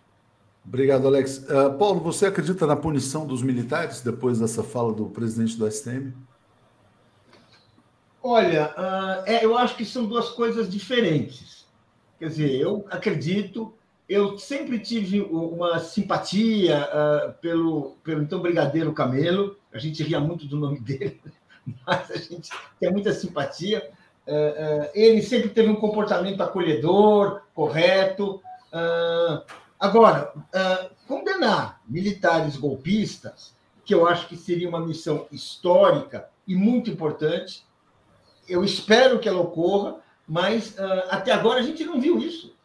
Uh, você pegar os, os militares uh, que cometeram crimes militares e que os militares que os crimes de militares nunca foram julgados nos tribunais devidos. Aliás, foram esquecidos, anulados, anistiados e, e hoje estão muitos deles estão prescritos, como os casos de tortura do tempo da ditadura nós temos uma nova era começando, o presidente do STM ele tem um poder muito importante, preside o tribunal, uh, eu espero que sim, espero que sejamos capazes de fazer isso. Agora, vamos, vamos lembrar que será uma grande, uma grande esforço para que isso se cumpra. Fala, Marcelo. Não, só lembrar, cara, não é mais STM, agora é STF todos os casos estão sendo transferidos para o STF. É Alexandre de Moraes. Então é diferente, exatamente. É. Esse, esse ministro que vai presidir o STM apenas respaldou a decisão de estar correta. Não é crime militar. É crime de militares. Exatamente, exatamente, Marcelo. Boa correção. Contra o Estado Democrático de Direito. Por ser contra o Estado Democrático de Direito, não se encaixa no Código de Processo Penal Militar, mas no Código de Processo Penal Civil. Então vai ser julgado pelo STF. É isso. Exatamente, Marcelo. Muito bem lembrado. Alexandre Deixa Moraes. Deixa eu só começar o, o, comentar o comentário do Marcos. Ele está dizendo: 246 precisa cobrar do governo federal e parar de passar pano no Lula. Estamos fazendo exatamente isso, né? Estamos fazendo exatamente isso no caso do Alexandre Silveira, né? Bom, o Marcelo Vita fala assim: a Glaze não disse vai embora, ela conclamou o parlamento a destituir o presidente do Banco Central. Faz parte da política, ou não, exatamente. Bom, deixa eu botar uma última notícia aqui para a gente, porque está esquentando, está chegando a hora decisiva da indicação do presidente Lula do, no, do novo ministro do Supremo Tribunal Federal. Na sua opinião, Marcelo, quem está despontando como favorito? É mesmo o Cristiano Zanin? Quer dizer, caminha para ele? Qual é a sua leitura? Diga lá, Marcelo. Eu defendo o Cristiano Zanin. Acho que ele é um cara muito preparado para isso. Acho que ele vai representar uma parte importante do direito lá dentro. Agora, acho que o Lula vai ser bombardeado ao escolhê-lo, porque vão dizer que está favorecendo o ex-advogado dele. Mas é isso mesmo. Eu acho que é esse o nome. Tem, não pode ter medo de nomear o Zanin, não. Você, Alex? Eu acho que ele não pode nomear o Zanin. São evidentes as ligações dele com o Zanin, pelo amor de Deus. Isso é uma recompensa. Não, eu acho que ele não vai fazer isso. Eu não acredito que ele faça isso. O Zanin é uma pessoa que tem a sua história, um cara qualificadíssimo, defendeu brilhantemente o Lula. Não há, não estou discutindo isso, a qualificação, mas as ligações são evidentes. Ele não pode nomear um amigo, não pode nomear o seu advogado. É claro que isso aí vai, não, não vai acontecer. Não. Onde está essa proibição, Alex? Você... Aonde está a proibição? Não, não é uma proibição, Marcelo. É um impedimento. O presidente da República não pode nomear o seu advogado para ser o ministro do STF, só isso. É, só queria fazer uma ponderação. Moralmente não pode, apesar da qualificação dele, mas as ligações são evidentes. Não, não, mas só, só fazendo amigo do STF, não. não acho que o Lula vai fazer isso. Advogado é independente, tá? Advogado não é exatamente amigo. Advogado é advogado, cliente é cliente. Só para fazer essa colocação, mas, mas enfim, entendi o seu ponto aí. Paulo, e a sua opinião? Você acha que ele deve indicar o Cristiano Zanin? Qual é a sua leitura? Eu acho que ele tem de indicar o advogado que ele considera o mais preparado para a função. Se ele considera o Zanin, ele tem todo o direito de indicar o Zanin, que demonstrou uma competência uh, clara, uma clareza jurídica que poucos enxergavam. No próprio caso do Lula, eu não sei se vocês, assim, quem cobriu uh, o julgamento, cobriu tudo via como tinha, como tinha gente dizendo que o Zanin estava tudo errado, que ele não sabia o que estava acontecendo, e, no entanto, aconteceu, uh, ele, ele, ele foi vitorioso na causa mais importante do Brasil, assim, em décadas. Portanto, ele tem, um, ele tem, ele tem currículo. Esse amigo, ele podia ser amigo e ter feito só bobagem. Amigo, ele, ele, não está sendo indicado porque ele, é, é, é, é, porque ele foi advogado, não. Porque pelo currículo, onde tem um caso que é o caso mais importante da, em décadas no Brasil. Caso de impeachment emblemático e tudo mais. O que, que é isso? Isso daí tem. Agora, existem outros nomes. Se, se esse é o nome que o Lula eh, considera que é o nome para o lugar do Lewandowski, certamente ele tem o direito de indicar e que indique. Agora, ele, o Lula terá outra, teremos outras vagas e ele poderá indicar outros nomes, certamente. Agora, se ele acha que é, gente, não, não, não cabe, sabe, não, não existe isso. Se a gente for pegar o, o, o currículo passado dos ministros do Supremo, quantos eram, sabe, isso nunca foi colocado. O Gilmar Mendes não podia estar, não podia estar no, no, no, no para falar daquele que hoje é um dos melhores e mais competentes e grandes quadros do STF. Obrigado, gente. Vamos dar sequência aqui, que o tempo está correndo. O tempo aí cada vez mais estreito. Bom dia Valeu. a todos vocês. Bom dia, obrigado. Apresentação de Daphne Ashton. Bom dia, bom dia, Daphne, tudo bem? Bom dia, Léo. Bom dia, Joaquim. Bom dia, comunidade. Tudo bem? Bom dia, Joaquim. Tudo bem? Bom dia, Léo. Bom dia, Daphne. Bom dia, comunidade. Tudo certo. Bom dia, estou bem atento aí com o tempo, que hoje a gente ainda tem o Pedro Paiva, o André Constantini e a Tereza Cruvinel, né? É, Malu da Flon está dizendo que Lula tem que indicar alguém com ideologia de esquerda, pergunta se o Zanin é de esquerda. Uh, Clitz está dizendo, vamos fazer o mesmo jogo, ganhar. Zanin sim, está dizendo. Fernando Bai está dizendo, se não nomeia na Petrobras, imagina no STF. Você vê algum impedimento para que o presidente Lula indique o Cristiano Zanin, caso de fato isso se confirme, Joaquim? Não, o, você imaginar o seguinte: o Zanin, eu não conheço os clientes deles, mas certamente ele foi cliente de. Ele foi advogado de banco, provavelmente. Ele está tá trabalhando nessa área de direito empresarial. É, o, o Barroso, Luiz Roberto Barroso, foi advogado da Globo. E isso não foi apontado como um impedimento. Então, o que eu quero dizer é que currículo é fundamental, a pessoa tem que ser um, um jurista, tem que ter uma reputação ilibada, porém, é, você deixar de nomear alguém porque esta pessoa foi cliente, o Toffoli foi advogado do Lula, por exemplo, tá? porque foi advogado, tem o Gilmar Mendes, atuou muito no governo do Fernando Henrique Cardoso. Então, eu não vejo nenhum, nenhum, é, nenhum impedimento.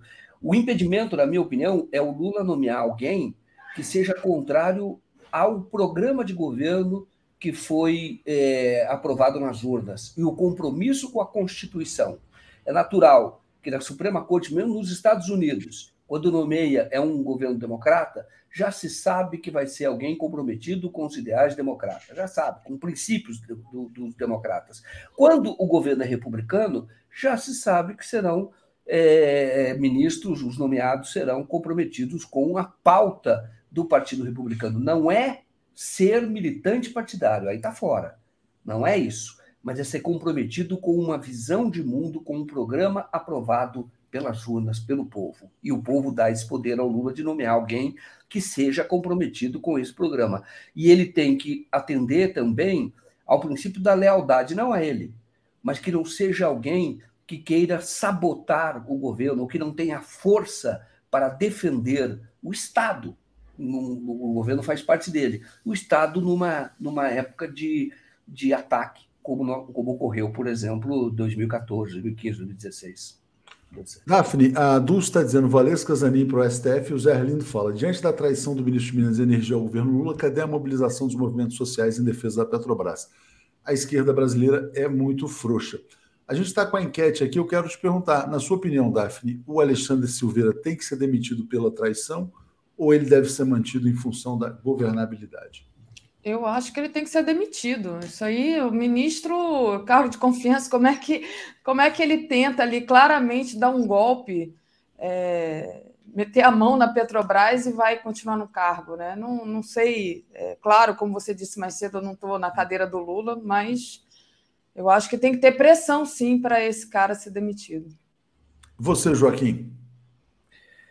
Ele teria que ser demitido, mas não vai ser demitido e é absolutamente justificável. O Lula não é um imperador. O Lula entende o que é coalizão. Ele entende o que é governabilidade. E o Alexandre Silveira tem, por exemplo, o apoio do presidente do Senado, fortemente, que é o Rodrigo Pacheco. Então, o que o Lula vai fazer é o que ele sempre fez ele vai imprimindo a sua dinâmica de governo, vai colhendo resultados e vai ficando cada vez mais forte. E com essa força, sim, ele faz as mudanças necessárias e, por exemplo, para tirar alguém que está hoje no Ministério das Minas e Energia, que é comprometido com o mercado. A disputa com o Lula, vamos falar disso daqui a pouco, mas a disputa com o Lula é a disputa com o chamado mercado. Mercado é feira, mas quem controla o mercado? Hoje no Brasil, ou se chamar Faria Lima. Essa vai ser a verdadeira disputa. O Lula vai, como fez da outra vez, vai é, é, tentar se sair vencedor com toda a sua habilidade, mostrando resultados. Não é fácil e nem é de curtíssimo prazo, mas é de curto prazo. Vamos lá. A Regiane Menezes está dizendo assim: ó, requião para ministro de Minas e Energia, e o Fernando Castro fala que a esquerda está acomodada só falando sem anistia. Já que o Joaquim comentou esse tema do mercado, né, uma matéria que a gente deu ontem, ressaltando que o BTG Pactual nega, mas a gente tem informação de que esse conselho foi articulado pelo Bruno Bianco, que era advogado-geral da União do Jair Bolsonaro. Então é a presença do bolsonarismo no governo Lula, né? É, bom, é isso. Obrigado. Uh, vou estar aqui ouvindo vocês. Valeu, gente. Obrigada, Léo. Deixa eu só agradecer a dois outros superchats aqui, Joaquim, o Luiz Benevides, mais recente cliente do Janin, Lojas Americanas. Independente, ele é advogado, né? Okay. É, é, a profissão dele, né, Luiz Benevides? Você fala do Zanin, né? É.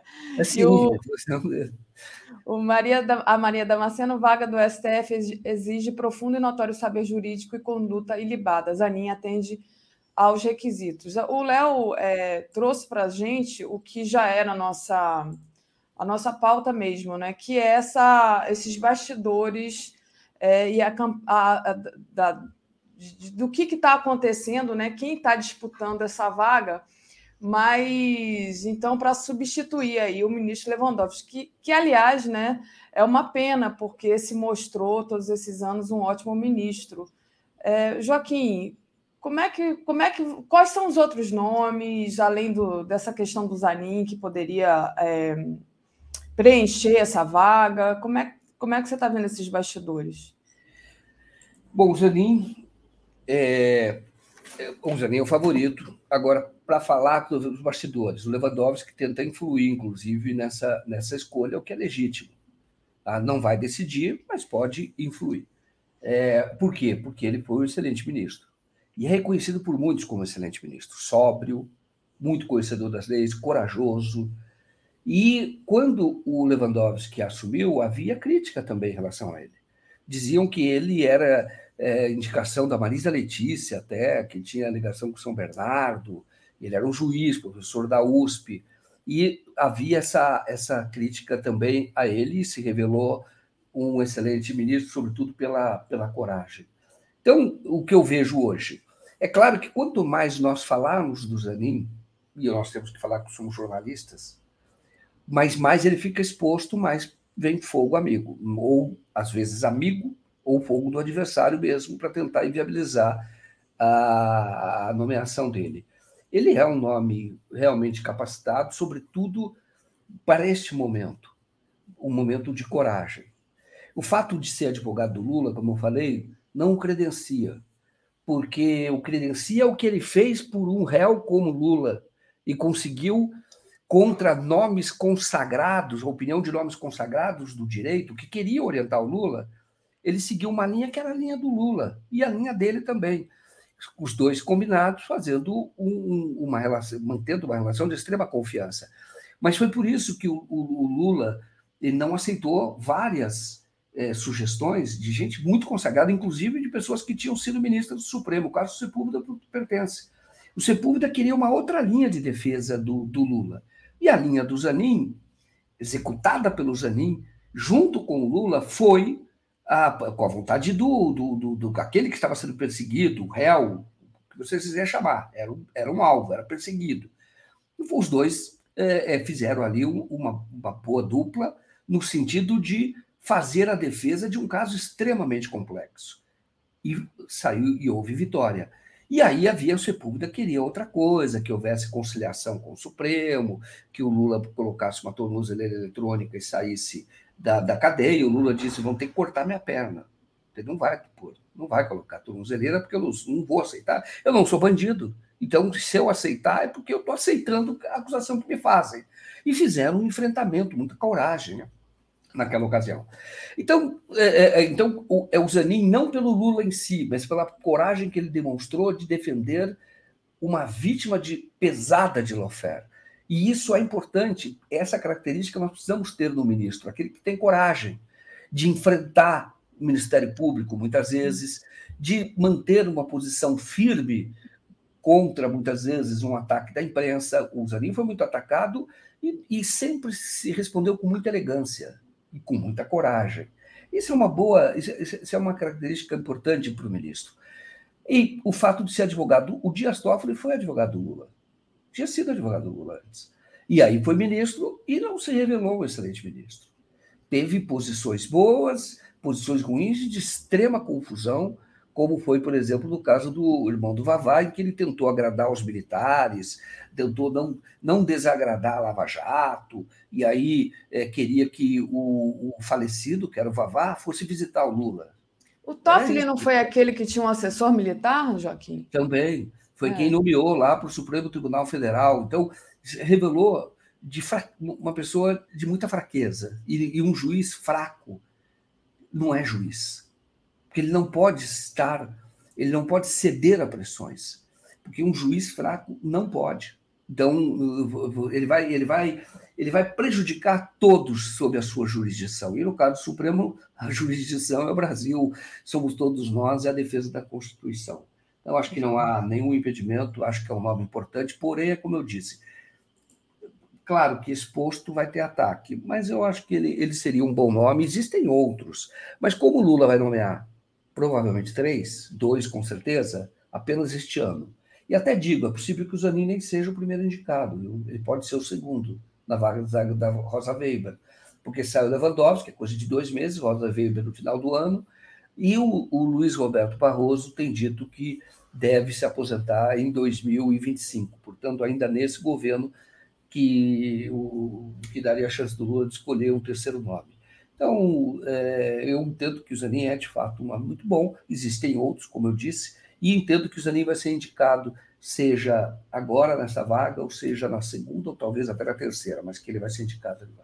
Perfeito. O Roberto Santos diz assim: pode ser o Kaká ou o Fernando Fernandes, lembrando o nome, inclusive, desses nomes que já passaram aqui várias vezes no 247. Dulce Machado, Joaquim, você deveria fazer uma reportagem sobre o judiciário de primeira instância. Veria que o Zanin foi uma inspiração para a advocacia séria. Valesca Zanin, discreta e sóbria para o STF, diz aqui a Dulce. E as outras mensagens eu já havia lido anteriormente. Ah, tem aqui também o super super sticker do Paulo Pedro Souza Obrigado. Neto, obrigada. E aí, Joaquim, deixa eu trazer aqui uma outra matéria também que o Léo já comentou, né? Que é a pressão é, da Glaze, né? A fala da Glaze dizendo que o Alexandre Silveira cometeu estelionato eleitoral é, ela disse: estelionato eleitoral não pode, não. Ela criticou o ministro de Minas e Energia, né, que indicou conselheiros da Petrobras não alinhados com o problema. Ele quis, assim, tipo assim, vamos ver se cola. O que, que, que você é, avalia disso, Joaquim? Porque não estava claro que ia, esse, esse, truque ia ser descoberto. Não, não consigo compreender aí qual é a estratégia disso. Bom, a estratégia disso é a luta, é a luta que levou a questão do petróleo levou o Lula à cadeia e depois a queda da Dilma, o né? presidente sem, sem crime de responsabilidade, o que portanto caracteriza golpe. É a questão do petróleo. Entendeu? O petróleo não é o petróleo em si, mas o petróleo ele define valor de moeda, ele, ele, ele define o, todo o funcionamento do sistema financeiro, muito influente nisso, muito, é decisivo, pesado, tem uma atuação pesada nessa linha de definir. É, na verdade, o petróleo ele é um instrumento de operações financeiras, mas muito grandes. Então, não é só valor das ações, muito grandes, é, o, o, financiamento em torno dessa, desse, dessa riqueza, dessa, dessa commodity. Então, é, o, era previsível. Então, o que eu quero dizer para você é que o Alexandre Silveira ele é a concessão que o Lula fez é, em, nome, em nome do governo, da governabilidade. E o Lula já fez isso outras vezes. Eu que acompanhei, fiz lá a posse do Lula, entrevistei as pessoas que eram desde a origem dele no sindicato, consegui entender. Desde a origem dele, ele é uma pessoa que trabalha com é, diferentes, às vezes até adversários, não antagônicos, não aquele inimigo de classe. Mas ele trabalha. É eu lembro o exemplo, quando ele foi caçado no sindicato, ele negociou com a ditadura quem seria o interventor. E o interventor foi o ex-presidente do sindicato que o tinha levado para o sindicato. Olha só, ele poderia, ele foi, ele foi caçado, depois preso. E o Lula, com a popularidade que ele tinha, ele não queria perder os espaços conquistados. Então ele negociou então que seja esse interventor que era a ditadura da época queria, mas o Lula o conhecia, foi a pessoa que o introduziu no sindicato, que o levou para o sindicato. Então é, ele fez isso por quê? Para não perder tudo o que tinha. Então o Lula tem essa, essa, esse pragmatismo ele vai avançando. Nesse momento, ele sabe que a disputa é pesada, que a questão do petróleo, o Lula entende bem da questão do petróleo, se preparou é, para isso na prisão. Ele leu um livro muito importante sobre o petróleo. E Daniel Yerg, é isso, o, o sobrenome dele acho que é Yerg, o sobrenome do, do autor do livro. E o Lula fez com que os, as pessoas que o visitassem também lessem, e ele, durante muito tempo, ele sabatinava as pessoas conversava sobre a questão do petróleo. Então ele sabe. E o Alexandre Silveira foi essa concessão que ele fez, só que não é. E o Jean Paul Prats é uma pessoa dele na presidência. Então vai haver esse tensionamento que é natural no governo. É diferente, por exemplo, do Bolsonaro, que qualquer tipo de conflito ele, ele se descontrolava. Isso era visível, por isso que o governo dele não andava. Veja, por exemplo, da questão da saúde lá, a questão do Mandetta, do Teichmann depois, que eram pessoas preparadas, pelo menos do ponto de vista médico da saúde, para tocar aquela a pandemia, ou para enfrentar a pandemia, e botou o Pazuello, mas ele ficou transtornado aqueles dias. Por quê? Porque não, não é estadista. Não é estadista. O estadista sabe que não é a vontade pessoal dele. O estadista sabe que é, é, é necessário fazer aquilo que é possível naquele momento em nome dos interesses do Estado. É isso. O resto é política vulgar. Disputa por carguinhos, etc. Então, o Lula sabe, o Lula sabe que ele tem, só que ele tem um governo pela frente, que ele vai ter que mexer na Petrobras, não só na Petrobras, na política energética. Isso não é só a Petrobras. Isso envolve recuperação da Eletrobras, envolve Itaipu, tá no meu pessoa de confiança, e ele vai ocupando esses espaços. E à medida em que ele vai mostrando resultados, o que, que vai acontecendo? A sociedade brasileira vai entendendo, olhando para ele e falando: não, esse é o cara, de novo, deixa ele fazer. É o Lula que é assim, eu sei que tem resultados. Só que ele vai ter que mostrar resultados primeiro, mas até lá haverá muita atenção. Perfeito, Joaquim. Joaquim, deixa eu agradecer a Reginalíssima. Vexames de Juscelino, Alexandre, Múcio mostram o alto preço das alianças. Lula, você tem a caneta na mão e estamos juntos. Demite esses marionetes por nós, pelo Brasil, disse aqui a nossa Reginalíssima. Júnior de Coguerra, o Silveira é escorpião, a índole dele é picar. Vão a Ipatinga e investiguem quem é Silveira. E o J. Carlos é, nos, é, nos apoia aqui. E o Jorge Luiz Padilha também, Lênio Streck ou Pedro Serrano, lembrando outros nomes aí que é são. É verdade, são nomes bons. São bons é nomes. Né? E aí, é, Joaquim, queria entrar com outra matéria que está aqui na nossa home para você comentar, que é justamente a transferência da agência de inteligência do GSI para a Casa Civil.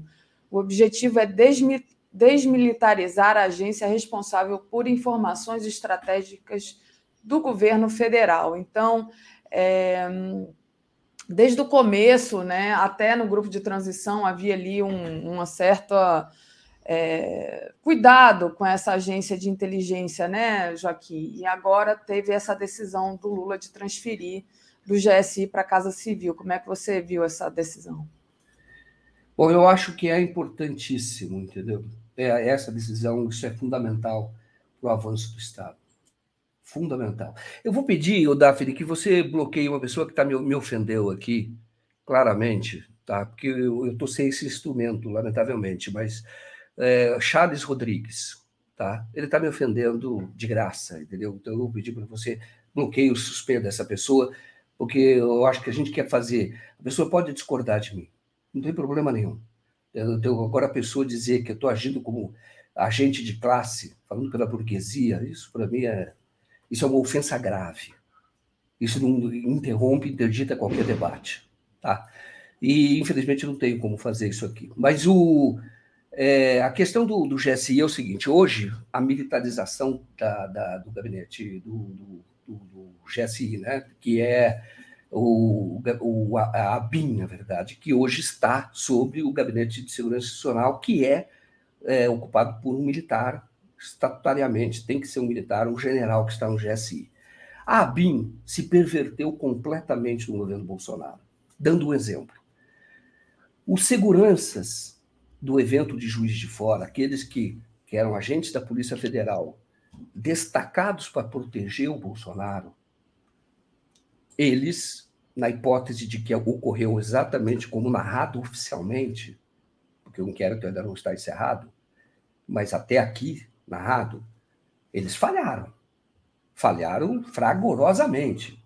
Basta ver as imagens, falharam muito. Só que todos foram promovidos. Eles eram agentes da Polícia Federal foram chamados para dentro do Palácio do Planalto para trabalhar no GSI, tá? Foi trabalhar no, no GSI, que claro que está que controla a BIM e gerou o que chamam de a BIM paralela.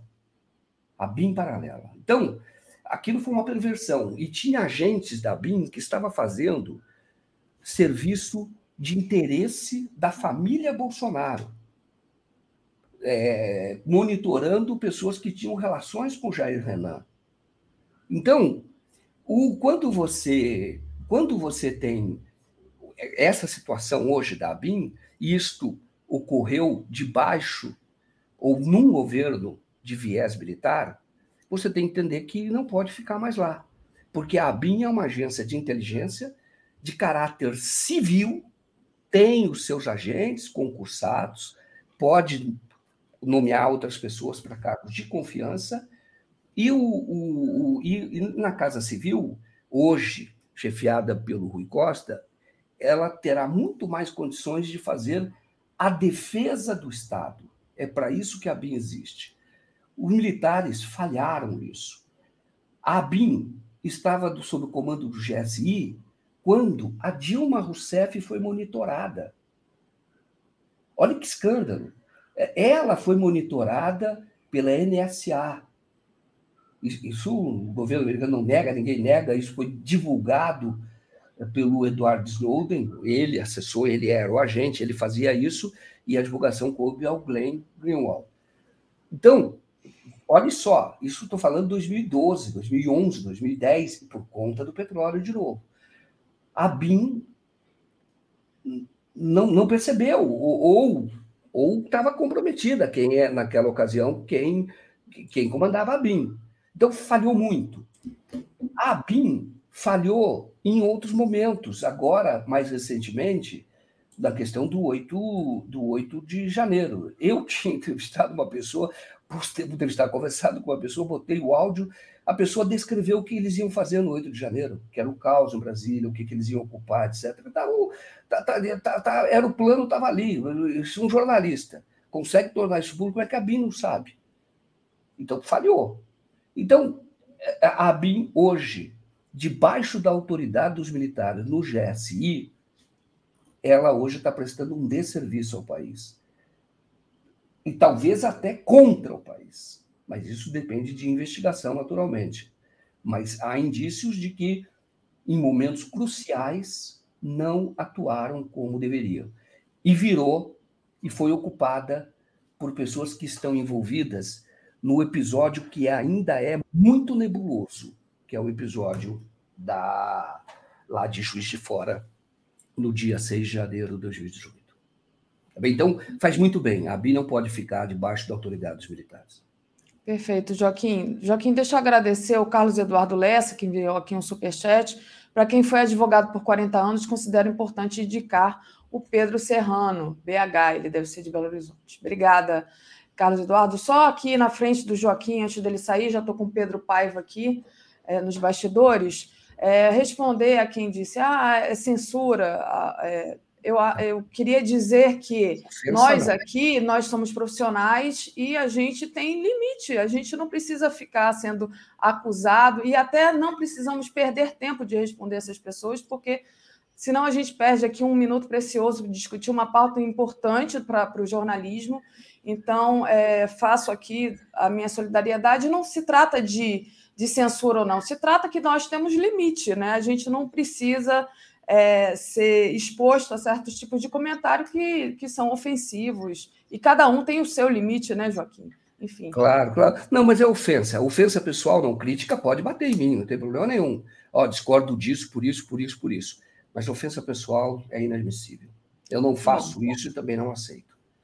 Joaquim, queria te agradecer demais a sua presença aqui hoje, sempre é muito, muito boa os seus comentários. E a gente te vê à noite lá no Boa Noite. Obrigado. Obrigado. Deixa eu trazer aqui o Pedro Paiva. Gente, eu tenho que baixar as vinhetas aqui para trazer o Pedro. Pedro, bem-vindo. Olá, Daphne, tudo bem? Bom dia. Tudo bem. Pedro, desculpa, ainda não, não, não coloquei a, a, narração das vinhetas, né? Então, assim, uhum. Te, é, te trago de maneira é, muito, muito alegre, mas sem vinheta dessa vez de novo. Pedro, queria que você comentasse a visita do John Kerry ao Brasil, né? Que foi algo que permeou aqui a nossa pauta da semana. Queria que você falasse um pouco quais são as, re, as repercussões dessa visita, que, que você viu aí como também consequência, talvez na mídia americana, se saiu alguma coisa. Como é que você viu essa visita de, dele aqui no Brasil? O que, que foi é, de interessante para o Brasil é, ter o John, John Kerry aqui falando com a nossa ministra Marina Silva?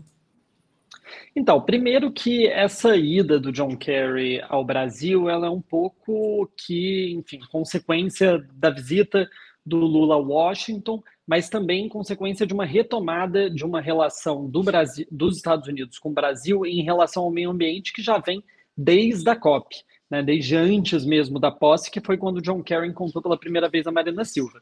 O John Kerry, ele não é qualquer pessoa né, dentro do governo americano. Ele é uma figura muito importante do Partido Democrata, foi candidato a presidente é, em 2004 contra o George Bush, quando o Bush se reelegeu. Ele foi secretário de Estado e agora ele é enviado especial para o clima. Né? Essa existiu uma expectativa em torno dessa viagem, principalmente por conta daquela questão do Fundo Amazônia que ficou um pouco solto né, é, na visita do, do presidente Lula a Washington. Então, tinha a expectativa de que essa discussão ela avançaria. Né? E a gente teve o, o John Kerry, ela, ele fez uma, várias reuniões né, com diversos membros do governo brasileiro, inclusive fez uma coletiva de imprensa conjunta com a Marina Silva. Né? E nessa coletiva de imprensa, ele mais uma vez não bateu o um martelo né, sobre um valor de doação ao Fundo Amazônia, mas ele dessa vez é, falou de valores muito maiores do que aqueles supostos 50 milhões. Né? Ele falou de uma, uma, uma, uma lei que está tramitando na Câmara de 4,5 bilhões e outra de 9 bilhões que está tramitando no Senado. É, e ele apresentou essa questão, né, que na verdade o governo quer dar uma, uma entrar para o fundo né, com uma contribuição é, grande, mas que para isso eles dependem, enfim, de uma, de uma batalha dentro do Congresso americano para conseguir aprovar esses valores. Mas, mais uma vez, mostrou que o governo americano está querendo, de certa forma, é, não ficar para trás né, nessa, nessa cooperação pela Amazônia. E isso tem muito a ver é, com a imagem do Biden para dentro. Né? A gente tem eleição no ano que vem e a base do Joe Biden quer saber o que, que o Joe Biden está fazendo para ajudar a preservar o meio ambiente. Né? Essa é uma questão caríssima para a base eleitoral do Joe Biden, e é óbvio que ele não quer ficar para trás. Né? A, a Noruega está tá, tá contribuindo, a Alemanha está contribuindo, o que, que os Estados Unidos estão fazendo? Né? O Joe Biden não só quer contribuir, como ele quer ser o que mais contribui. Né? Então, agora vai ter uma, de fato, uma. Eu acho que o governo americano tem indícios né, de que ele quer comprar essa briga para conseguir mandar uma, uma contribuição considerável, né, e eu acho que fica nítido que, de fato, é, o Ministério do Meio Ambiente, o governo, mas também o Ministério do Meio Ambiente, a Marina Silva está conseguindo é, ter esse papel, né, de, enfim, projetar uma, uma, uma ideia de seriedade, né, de que o Brasil está, de fato, fazendo algo sério. Né? Então, essa, essa visita, ela muda um pouco, ela vem nessa guinada de mudar de patamar essa relação entre os dois países.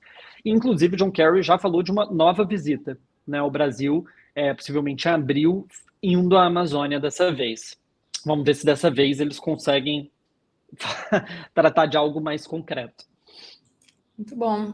Interessante essa perspectiva, né? Que não é uma perspectiva assim, não, não são, não é porque é bonzinho, mas também porque depende de uma imagem da opinião pública aí que eles constroem dentro do próprio campo para conseguir votos, diga. Sim, é uma coisa que porque a gente fica olhando, né, e fica parecendo, ah, então o Brasil tá ali de, né, pedinte, pedindo, ah, me dá aqui um dinheiro, me dá aqui um dinheiro para os é. Estados Unidos, né? E não é essa relação. Né? Ficou bem claro que os Estados Unidos quer dar essa, essa contribuição, não só por ser bonzinho, porque quer ajudar a salvar a Amazônia, mas porque precisa fazer isso para dar resposta ao seu próprio eleitorado, a quem vota no Joe Biden. Né? Vale lembrar que não necessariamente o eleitor republicano se importa com essas questões, mas para o eleitor democrata, isso é uma, é uma questão muito cara, ainda mais hoje, Né? Os Estados Unidos, esse inverno, ele está sendo um inverno onde a, as mudanças climáticas estão sendo muito debatidas. Aqui em Nova York, foi o inverno mais quente da história. A primeira nevasca de verdade aconteceu agora, né, essa semana. É, isso é muito raro. Né? Do outro lado, na Califórnia, que é um lugar que geralmente tem um inverno mais ameno, no sul da Califórnia estão tendo várias nevascas está tendo vários furacões no meio do país, fora da época de furacões. Então, o, o, o clima né, no país está absolutamente desregulado e óbvio que o assunto das mudanças climáticas ele toma muita, muita força nessa, perspectiva, nessa perspectiva. Perfeito, Pedro. Pedro, deixa eu fazer um intervalo, pedir para o pessoal deixar o like não esquecer de compartilhar essa live. Pedro, queria trazer um outro assunto para você tratar, que é um relatório americano que afirma que a Covid se originou de um vazamento de laboratório, né? A China negou, então é o Departamento de Energia dos Estados Unidos afirmando que a, essa hipótese do vazamento da China é a mais provável, mas não há consenso entre outras agências americanas, né? O, é, enfim, a China critica a politização do rastreamento da origem da doença. É claro que há uma politização, essa história. Até quando você falou para mim que gostaria de falar disso, eu falei assim: de novo esse papo, porque essa história é velha, eles tentando ali, de alguma forma, capitalizar a, a questão da origem da pandemia para si fazer, mais uma vez, os Estados Unidos né, age muito com isso, achar um vilão, né? Então, como é que é essa história e essa agência que não há consenso dessa, dessa pesquisa? O que, que você traz para a gente? Então, essa, essa versão dos fatos, né, ela começou com um relatório do FBI em 2021, se eu não me engano. O FBI foi o primeiro a falar que eles constataram que a conclusão do FBI, num relatório que era considerado de média confiança, é que o, o, a, a Covid, né, o coronavírus, é, teria surgido é, a partir de um vazamento de laboratório em Wuhan, muito por conta do fato de que Wuhan é um grande centro de pesquisa sobre né, a cidade de Wuhan, onde tem vários centros de pesquisas sobre coronavírus. Então, a, a, a conclusão é de que, na verdade, teria tido um vazamento em um laboratório e isso gerou a pandemia. Né? De lá para cá, vários diferentes, diferentes agências e departamentos dentro dos Estados Unidos estão preparando seus próprios estudos, né? E cada um tem uma opinião diferente, né? Vários departamentos, inclusive o Conselho Nacional de Inteligência, chegaram a uma conclusão diferente, de que na verdade o, o, o surgimento da Covid teria sido a partir de meios naturais, né, de uma transmissão em, de, de animal para pessoa é, então, não é um consenso dentro do governo americano. Né? A questão é que também, assim como a versão do vazamento do laboratório, não sabem dizer em que laboratório, onde exatamente não tem uma evidência concreta disso, mas também aqueles que dizem que surgiu de uma causa natural, não existe uma evidência concreta de que animal teria sido isso, teria feito essa transmissão, onde teria acontecido. E essa é uma discussão muito complexa que vai durar muito tempo. É, a própria OMS, junto com autoridades chinesas, também fazem essa, essa investigação. A própria OMS já afirmou que desconsidera vazamento em laboratório. É, inclusive, o ministro das Relações Internacionais da China usou esse argumento né, ao contra-atacar o resultado desse relatório do Departamento de Energia aqui dos Estados Unidos. E lembrando que esse relatório do Departamento de Energia ele é considerado de baixo nível de confiança. Então, assim, se fez muito estardalhaço com essa informação, né? Afinal de contas, é um departamento de Estado americano que está é, afirmando que a origem da Covid seria por negligência chinesa, então isso toma a mídia, mas é um, um, um relatório de baixa confiança, não existe consenso no governo, tem outras agências como a CIA que não tem nenhuma opinião formada ainda, que segue, segundo eles, em investigação. É, então, se criou todo esse, essa, né, esse estardalhaço sobre essa questão, mas a verdade é que ninguém sabe ainda. Agora, é importante né, é, ter investigações, e óbvio que haverá politização dessas investigações, né? É, é, inevitável que ela exista, mas é importante existirem investigações diferentes é, para a comunidade científica, principalmente para conseguir evitar próximas é, pandemias. Né? Agora, óbvio, né, todos esses relatórios eles têm que ser lidos com a cautela de saber quem é que está produzindo esse, esse, relatório e com quais interesses. Né? Atualmente, eu acho que é, essa, essa investigação do OMS com autoridades chinesas, né, ela tende a ter um pouco mais de, de independência, mas a gente vai continuar tendo é, relatórios do gênero saindo pelos Estados Unidos, talvez por outros países, é, com opiniões diferentes. Não, é, é, importante, claro, essa investigação e é importante a, a, cautela e a cautela de saber que relatórios é, como esse podem ser usados como manipulação midiática ali é, para fins políticos, né? Então, que é isso que acontece, né? A gente viu isso, inclusive, muitas vezes acontecer aqui no Brasil.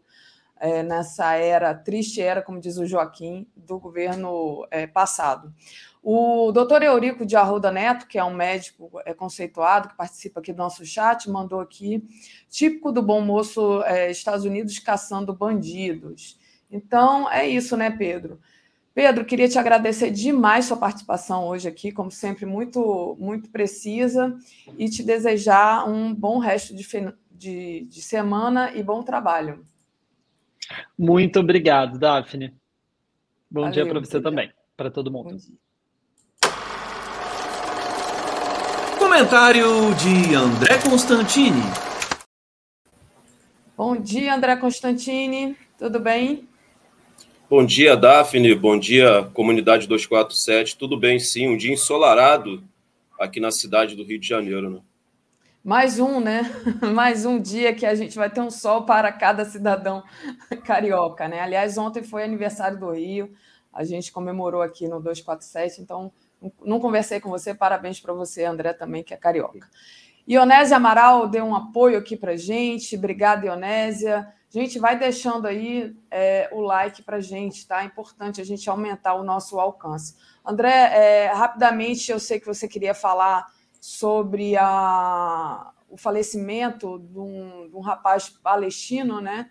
É, e aí, é, você mandou uma foto aqui para mim, mas não me mandou o nome dessa, desse rapaz. Pode colocar aí que eu vou falar o nome dele. Inclusive, eu até pedi né, aos irmãos palestinos né, que me enviassem um áudio né, para que eu pudesse pronunciar corretamente o nome de mais um mártir palestino que dessa vez foi assassinado brutalmente não pelo exército sionista de Israel, mas pelos colonos sionistas é, na cidade ocupada onde esse mártir palestino vivia e morava. Essa foto aí é interessante, Daphne, porque ele, como centenas de outros palestinos, é, foram trabalhar de forma voluntária na Turquia para buscar os desaparecidos nos escombros. Né? Vale lembrar que a Turquia, assim como a Síria, sofreu aí uma das maiores catástrofes né?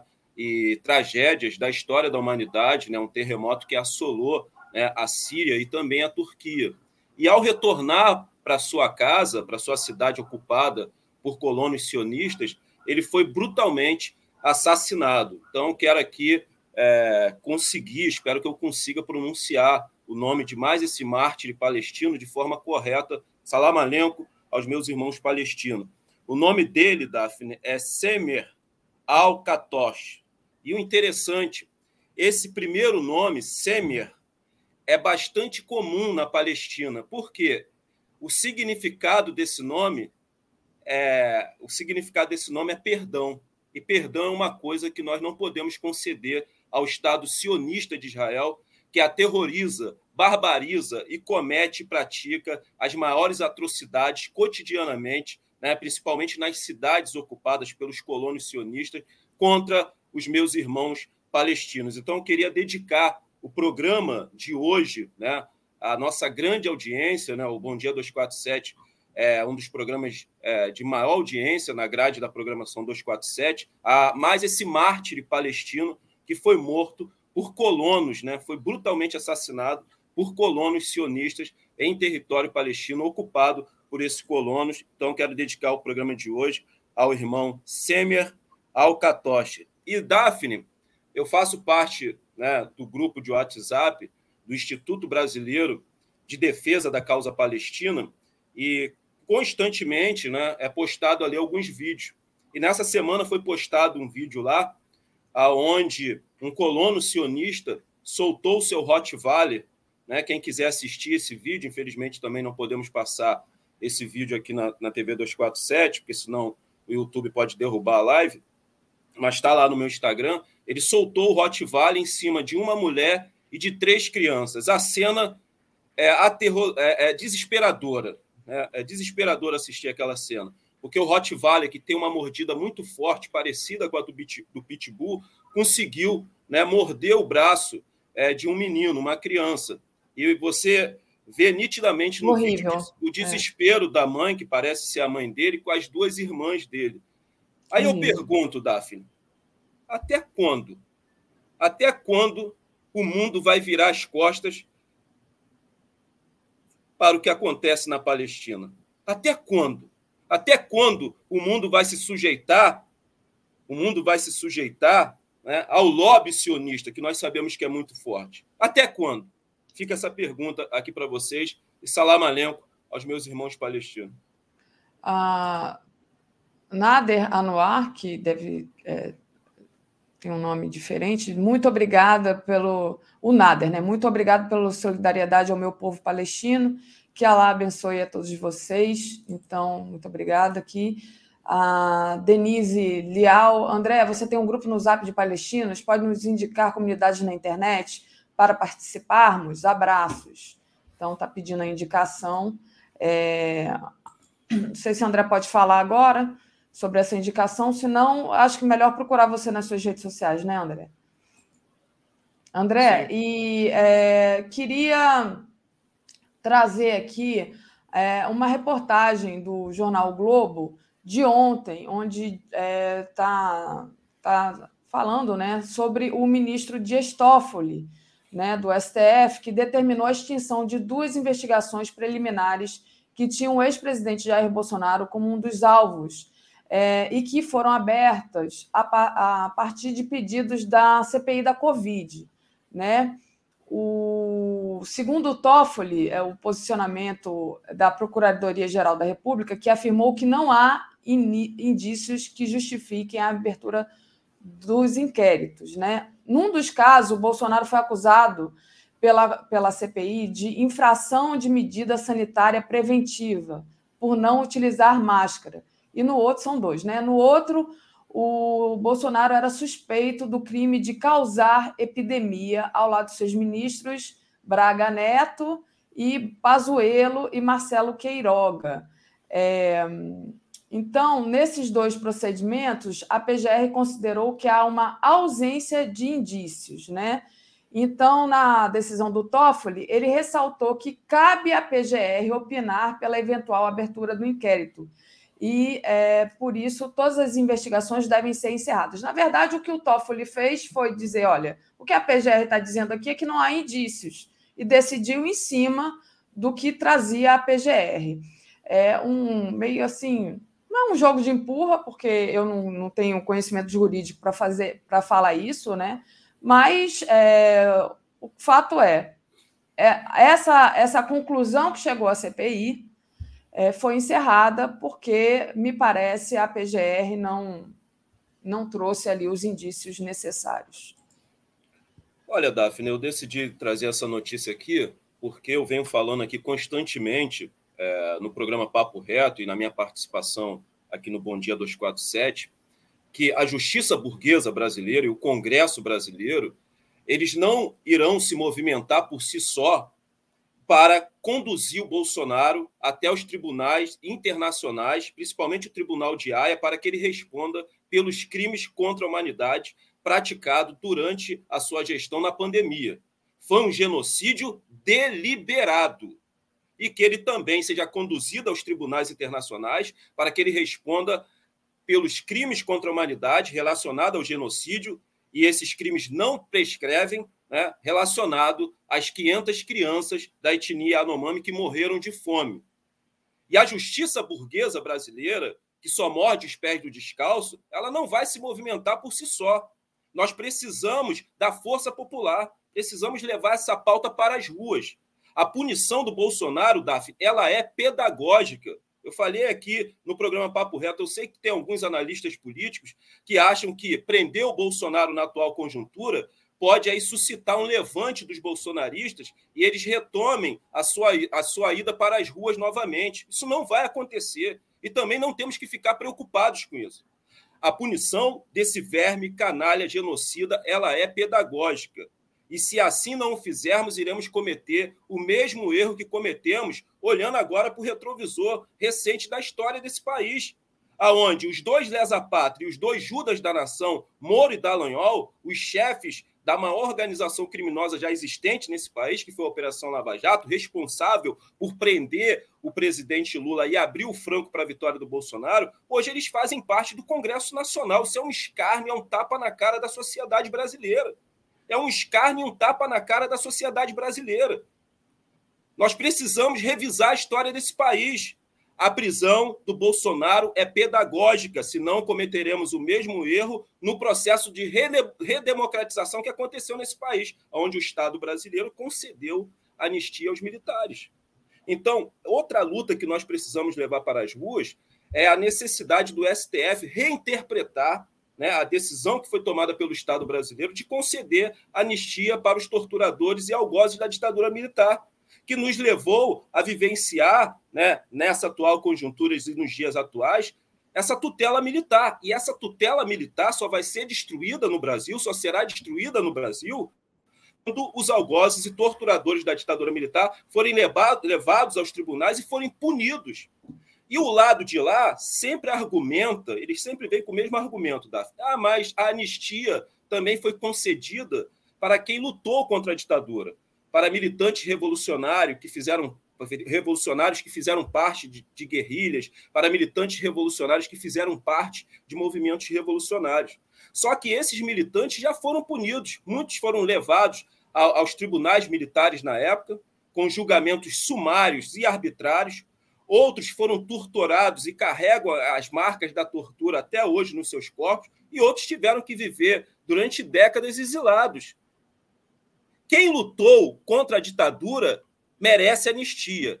Quem lutou a favor da ditadura, quem financiou e quem apoiou, merece punição. É isso que tem que ficar nítido e claro nesse país. Então, é necessário uma organização popular, uma pressão popular, para que o STF reinterprete reinterprete a decisão tomada pelo Estado brasileiro, equivocada, no processo de redemocratização que concedeu anistia para os algozes e torturadores da ditadura militar. Isso é outra luta que nós, militantes da esquerda revolucionária, temos que levar para as ruas para que nós possamos destruir essa tutela militar que controla esse país.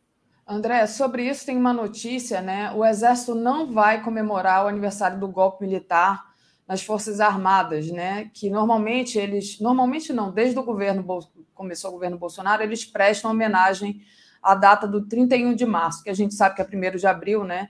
Então, é, essa decisão partiu do comandante do Exército, o general Tomás Ribeiro, Tomás Miguel Ribeiro Paiva, que é aquele né, que foi indicado pelo Lula que, cujo áudio vazou, entre aspas, outro dia. Mas, então, é, sobre essa decisão é, é, importante, porque reforça aí o que você está falando. Agora, sobre ainda a questão da decisão do Toffoli, só vou colocar, só vou dizer para vocês, porque você falou assim é, tinha que ser didática essa punição do Bolsonaro, é, porque é, é importante né, que ele seja punido por todos os crimes que ele cometeu, para ficar claro que ele cometeu crimes. Né? É só o dizer dos argumentos da PGR, a PGR criticou é, a relação feita pela CPI é, sobre a presença de Bolsonaro em alguns locais e o aumento dos casos de Covid ela diz que não dá, não pode ser constatado pelo não uso da máscara, que é preciso comprovar um nexo de causa entre as duas coisas.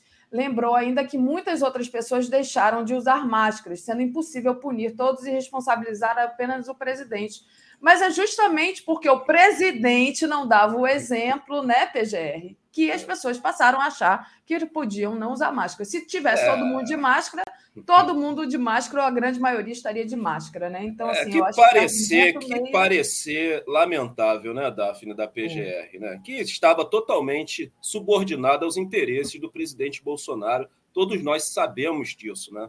Que parecer lamentável, né? Querer comparar o não uso da máscara, né? Através de um chefe de Estado, né, que se pronunciava a nação constantemente através é, de cadeia nacional, né, que falava com a população constantemente, o chefe maior de Estado dessa nação, com um cidadão comum. É uma, uma posição e um parecer lamentável, mas já é de se esperar. A PGR estava aí totalmente subordinada aos interesses desse verme bandido, genocida, canalha, que tem que ser conduzido aos tribunais internacionais e ser punido. Repito, a punição do Bolsonaro ela é pedagógica, senão nós iremos repetir os mesmos erros que repetimos no passado. Vamos repetir os mesmos erros e pagaremos um preço muito caro futuramente, como iremos pagar pela não punição desses dois lesapátrias, Judas da nação. Né? O Judas vendeu Jesus por 30 moedas de prata, não sei quanto eles receberam do imperialismo americano para vender a pátria e vender a nação, que é o Moro e o Dallagnol. Daphne, só em relação né, ao término dessa palhaçada, que era a comemoração nos quartéis do golpe de 64, né, que era comemorado aí no dia 31 de março, isso aí é importantíssimo. Né? Isso é importantíssimo.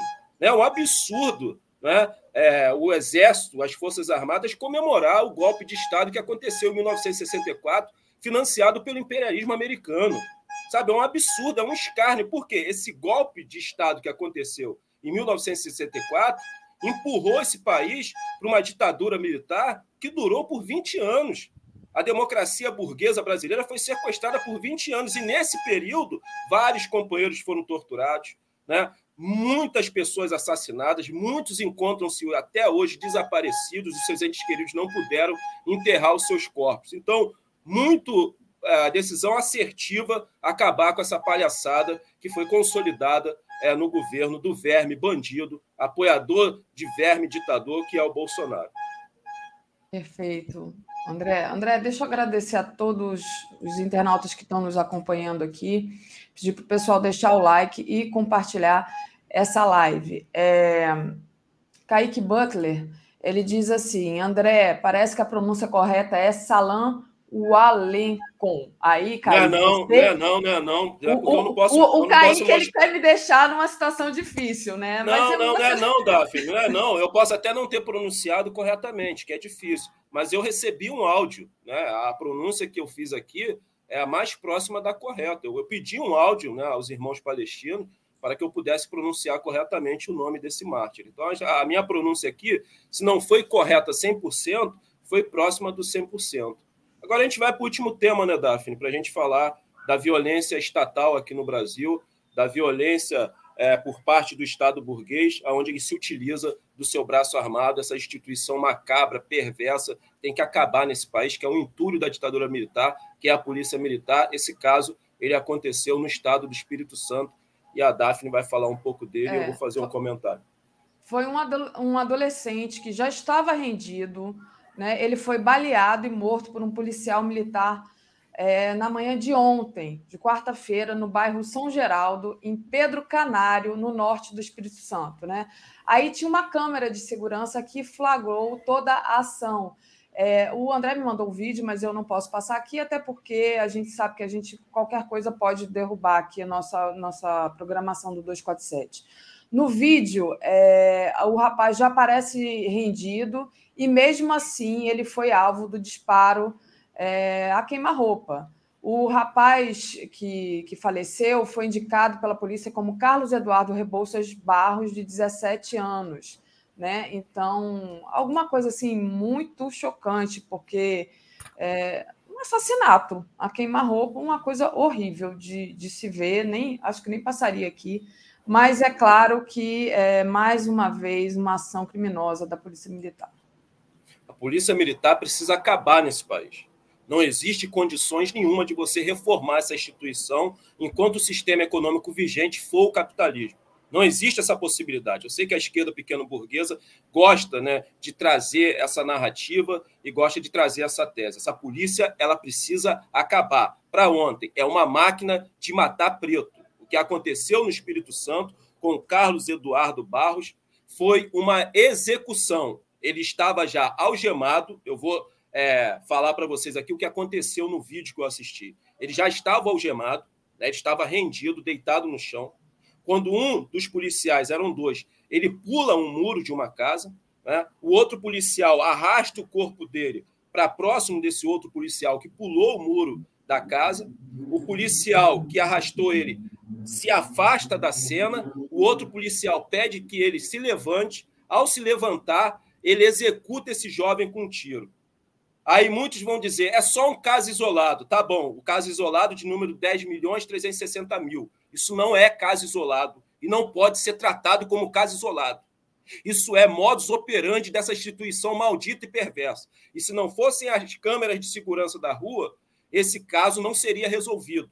Por quê? Os policiais militares andam com kit forjado. O que é o kit forjado, André? É arma fria e droga para cobertar os crimes que eles cometem nas nossas faixas de Gaza e nos nossos campos de extermínio. E era isso que iria acontecer com esse jovem. Eles iam jogar uma arma fria e drogas no corpo dele e ele iria ficar como assaltante ou varejista de drogas. Isso acontece constantemente dentro das faixas de Gaza e dos campos de extermínio, que são as favelas cariocas e todas as favelas espalhadas por esse país. Isso não é exceção, isso é regra, é modus operandi dessa instituição maldita e perversa, essa máquina de matar preto que tem que acabar nesse país, esse entulho da ditadura militar. O nome dele, eu vou falar aqui, Carlos Eduardo Barros. Ele tinha acabado de completar 17 anos. E aí a imprensa corporativa vem consolidar a narrativa para criminalizar esse corpo preto, falando que esse jovem já tinha aí dezenas de passagens pela polícia. Não me interessa não me interessa se ele é assaltante, não me interessa se ele é varejista de droga, não, não me interessa nada. Brasil, a né? polícia né? não pode matar ninguém. Ele estava rendido e algemado, merda. Rendido e algemado. Isso foi uma execução. Nós não podemos naturalizar isso. Chega, nós não podemos banalizar isso. Chega, chega. Minha solidariedade à família do Carlos Eduardo, porque os nossos mortos têm nome. Enquanto André Constantino tiver espaço na mídia progressista, eu vou ser a voz desses que o Estado burguês silenciou com a bala que apaga pelo seu dinheiro, pelo seu imposto, pelos seus André, impostos.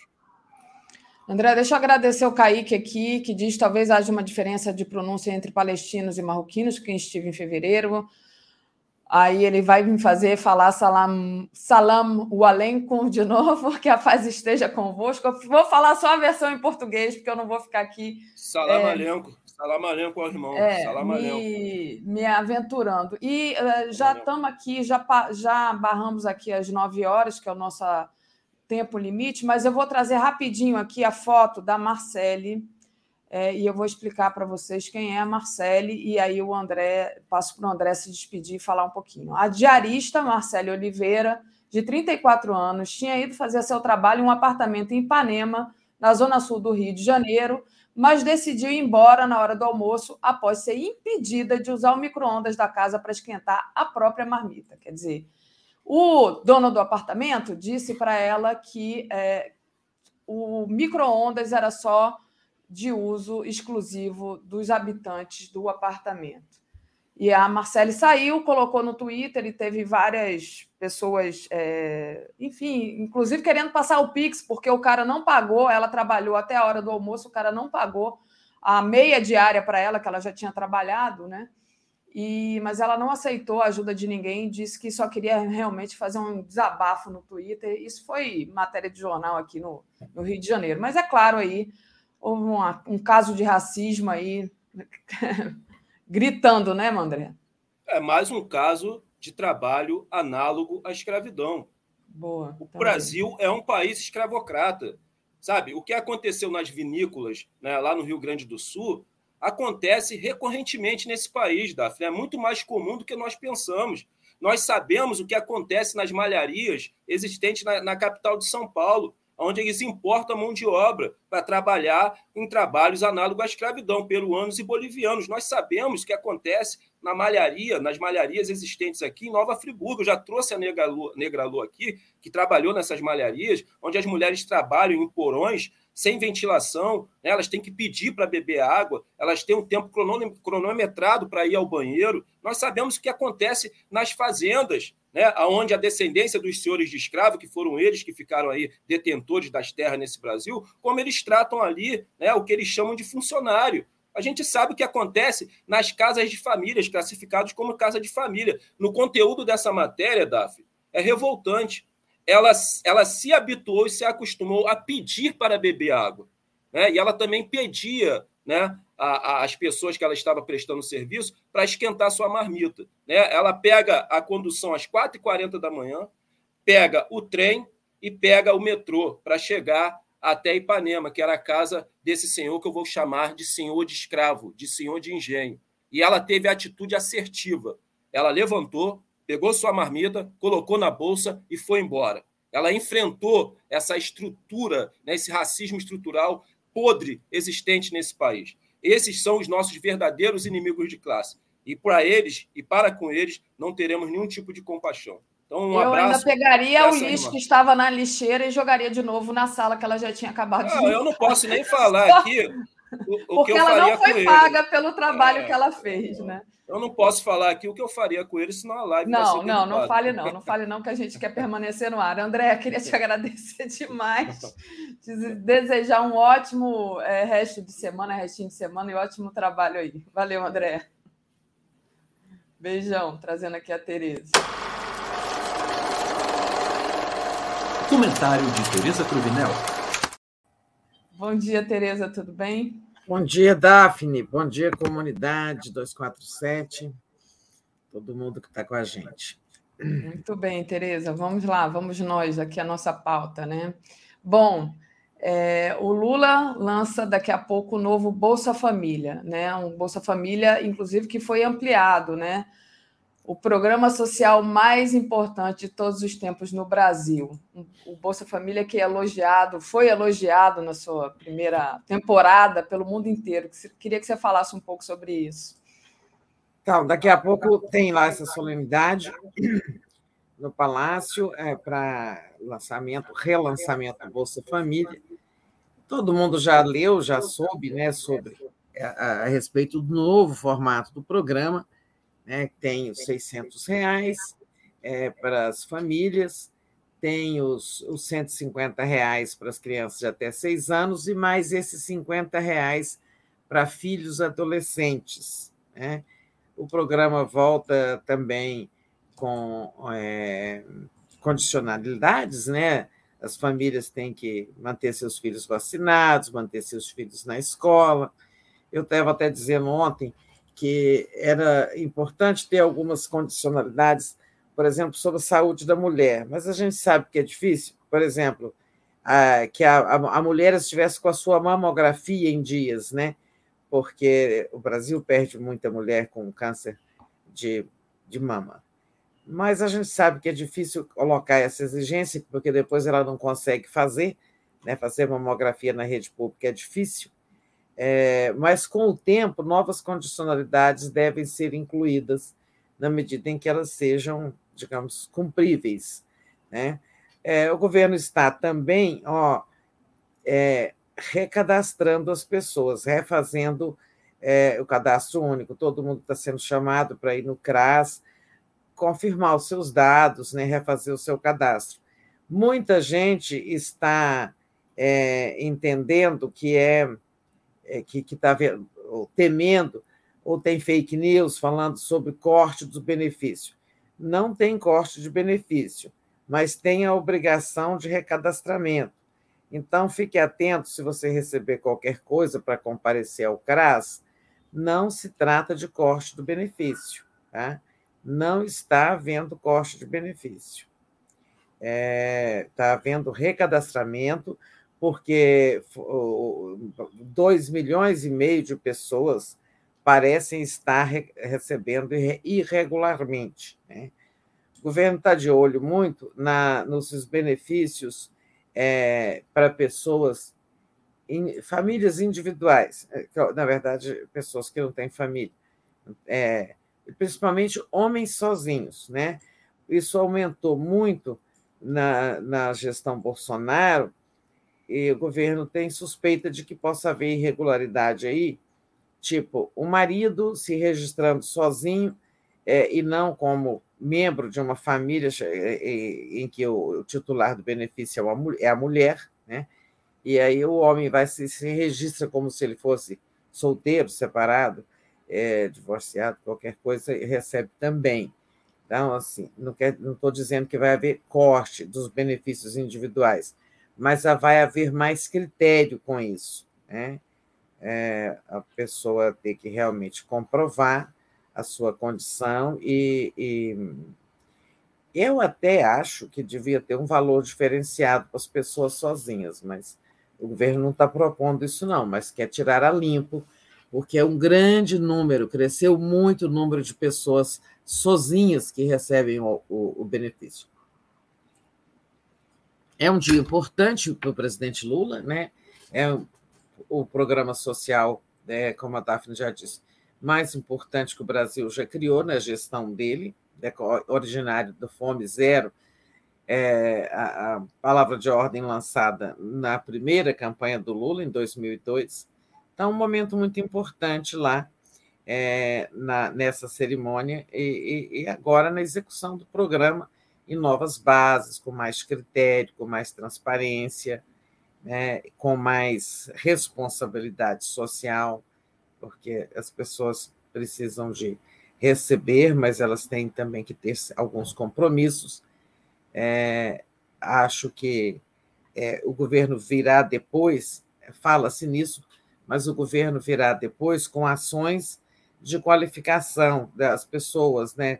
Cursos profissionalizantes ou capacitação para o empreendedorismo e tal, mas isso tudo depende do andamento da economia. Não adianta se ficar preparando as pessoas para o emprego se elas não têm emprego, né? se não há empregos disponíveis. Para isso, a economia precisa crescer, para isso, a inflação precisa estar sob controle, para isso, as contas públicas precisam estar críveis, né? para isso, os juros precisam baixar.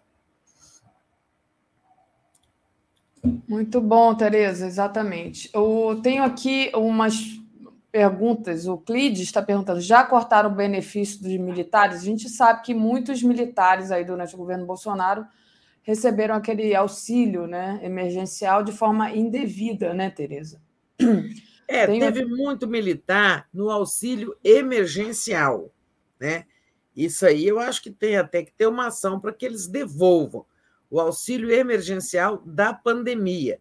Ali teve muito militar é uma coisa errada. Agora, é, no Auxílio Brasil, né, que veio depois, é, é, copiando o Bolsa Família, digamos, é, renomeando o Bolsa Família, é, eu não acho que esse excesso de militares foi no auxílio emergencial e não no Auxílio Brasil.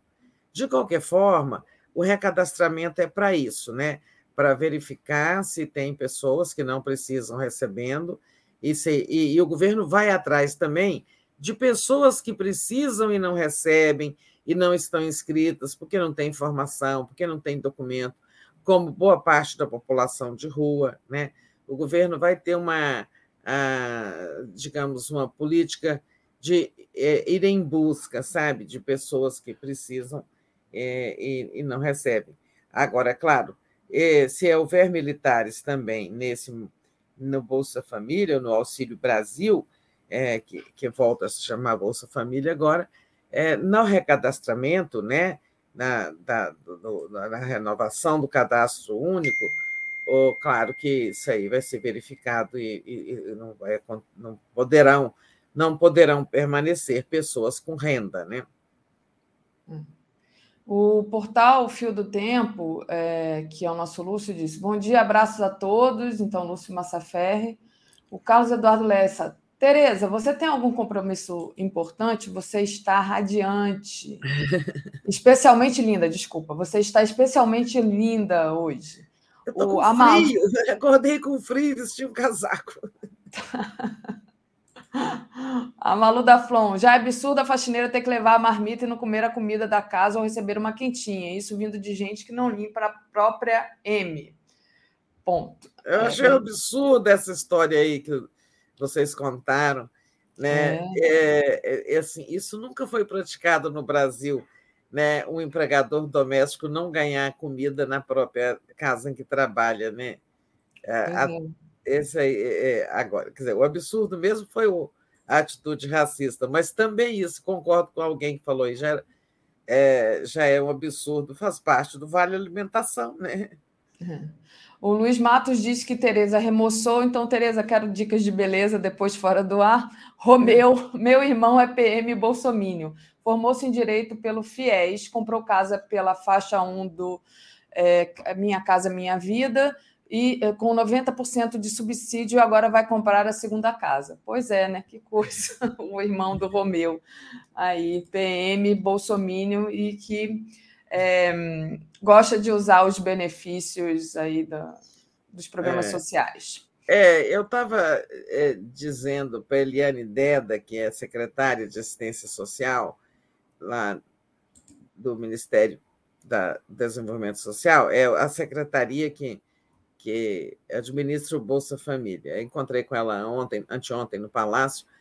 É, Eliane Deda é um quadro do PT, ela é viúva do Marcelo Deda, saudoso Marcelo Deda, ex-prefeito de Aracaju, ex-governador de Sergipe, que morreu muito jovem.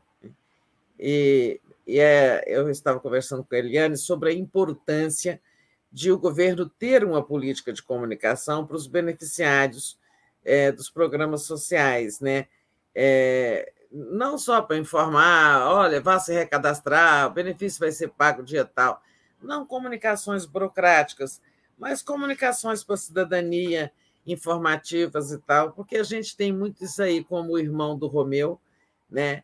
pessoas que é, têm acesso a benefícios é, do governo, é, são, conseguem a ascensão social e econômica pela via das políticas públicas, mas não associam o seu progresso à política pública, né? Acham que cai do céu, Jesus deu, tive sorte na vida, coisas assim, né? Hum. Eu vi esses dias uma pessoa cuja filha se formou em medicina pelo ProUni e ele jamais teria condições de é, ter, pagar uma faculdade particular de medicina para a filha, né? ela conseguiu pelo ProUni, tudo bem que ela estudou, teve mérito. Aí alguém, eh, numa conversa, falou, pois é, o ProUni, e essa pessoa é bolsonarista. O, pessoal, o ProUni, criado pelo Lula, ajudou sua filha né, a se formar. Ele falou, não, é, isso aí, é, isso ia ser criado de qualquer forma, fosse o Lula ou outro, em algum momento o, Estado ia criar o ProUni. Então, as pessoas não entendem que políticas públicas são escolhas dos governantes, e os governantes são escolhas dos eleitores. É, é, por isso, eu acho importante comunicar, o governo ter uma política de comunicação direta com os beneficiários dos seus programas sociais. Perfeito, Tereza. Tereza, deixa eu pedir para o pessoal deixar o like aí e compartilhar essa live. E aí, é, queria queria trazer uma outra, um outro assunto. É, as mulheres do governo lançaram ontem o início das celebrações do Dia da Mulher. A gente está cheio de novidades nesse sentido, né? Inclusive ontem a participação ali com o protagonismo da Janja, né, Tereza? Exato, a gente tem uma primeira, uma primeira dama muito comprometida com as questões das mulheres, né? os dois bancos públicos mais importantes, é, o COBEN-10 também é muito importante, mas a Caixa Econômica e o Banco do Brasil, presidido por mulheres, e, e as ministras, né, o conjunto de ministras, é, ministras de todos os partidos, né, como a Simone Tebet, do PMDB, mas as ministras do PT, ou ministras técnicas, como a Anísia Trindade, é, em suma, todas elas estavam lá nessa cerimônia de ontem, organizada ali pela ministra da Mulher, é, a Cida Gonçalves. Gonçalves, assessorada pela nossa é, saudosa Gisele, né? É, e, e, isso é o início de um, uma, um programa de celebrações do mês da mulher, que não vai ser só no dia 8 de março, essas celebrações vão se estender por todo o mês, e vão, ter, vão ser lançadas muitas iniciativas, muitas propostas muitos temas, é, se promover muito debate sobre a questão da mulher, sobre violência contra a mulher, sobre feminicídio, e um programa, né, uma medida importante que o Lula vai, eu não sei se vai ser projeto de lei, né, se é medida provisória, como é que é a, o formato jurídico, mas a, questão, a proposta de garantir a igualdade de salários para homens e mulheres é, quando executam o mesmo trabalho. Né? É, anteontem, na solenidade de recriação do Conselho de Segurança Alimentar, o CONSEA, é, o Lula dizia isso: olha, Marinho, ministro do Trabalho, né, você vai ter que trabalhar muito para fiscalizar o cumprimento dessa medida, que essa é uma demanda secular das mulheres. Né? Desde a Revolução Industrial na Inglaterra, já as mulheres quando começaram a surgir as fábricas, né? As mulheres já eram contratadas começaram a ser contratadas não para por uma questão de igualdade, mas porque elas ganhavam menos que os homens, né? Então várias tarefas nas fábricas nascentes eram entregues às mulheres para pagar menos, né? Então essa é uma reivindicação histórica das mulheres é, e que ainda permanece em todo o mundo, em alguns países isso é mais já foi mais eliminado, em outros não e no Brasil ainda há muita diferença, é, e vem aí, digamos, uma iniciativa nesse sentido. Perfeito. É, Tereza, deixa eu agradecer aqui a todos que estão acompanhando a gente até agora e pedir para o pessoal deixar o like e compartilhar essa live. Quem não fez ainda, faça uma assinatura solidária em brasil247.com.br apoio, torne-se membro aí do YouTube. Tereza, queria que você falasse agora da, do fato ocorrido ontem, escandaloso, né? O ministro da Mina, de Minas e Energia simplesmente trocou o nome dos indicados para o Conselho de Administração para Petrobras. É, a, a gente tem uma matéria aqui da, da Glaze indignada, né?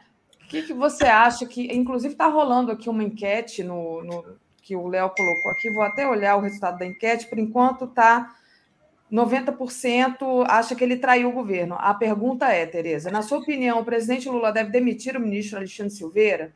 90% acha que sim, ele traiu o governo, e 10% não em razão de uma governabilidade. O que, você acha que vai acontecer com esse ministro, Tereza? Ah, eu não acho que é, ele vá ser demitido, não. Sabe por quê?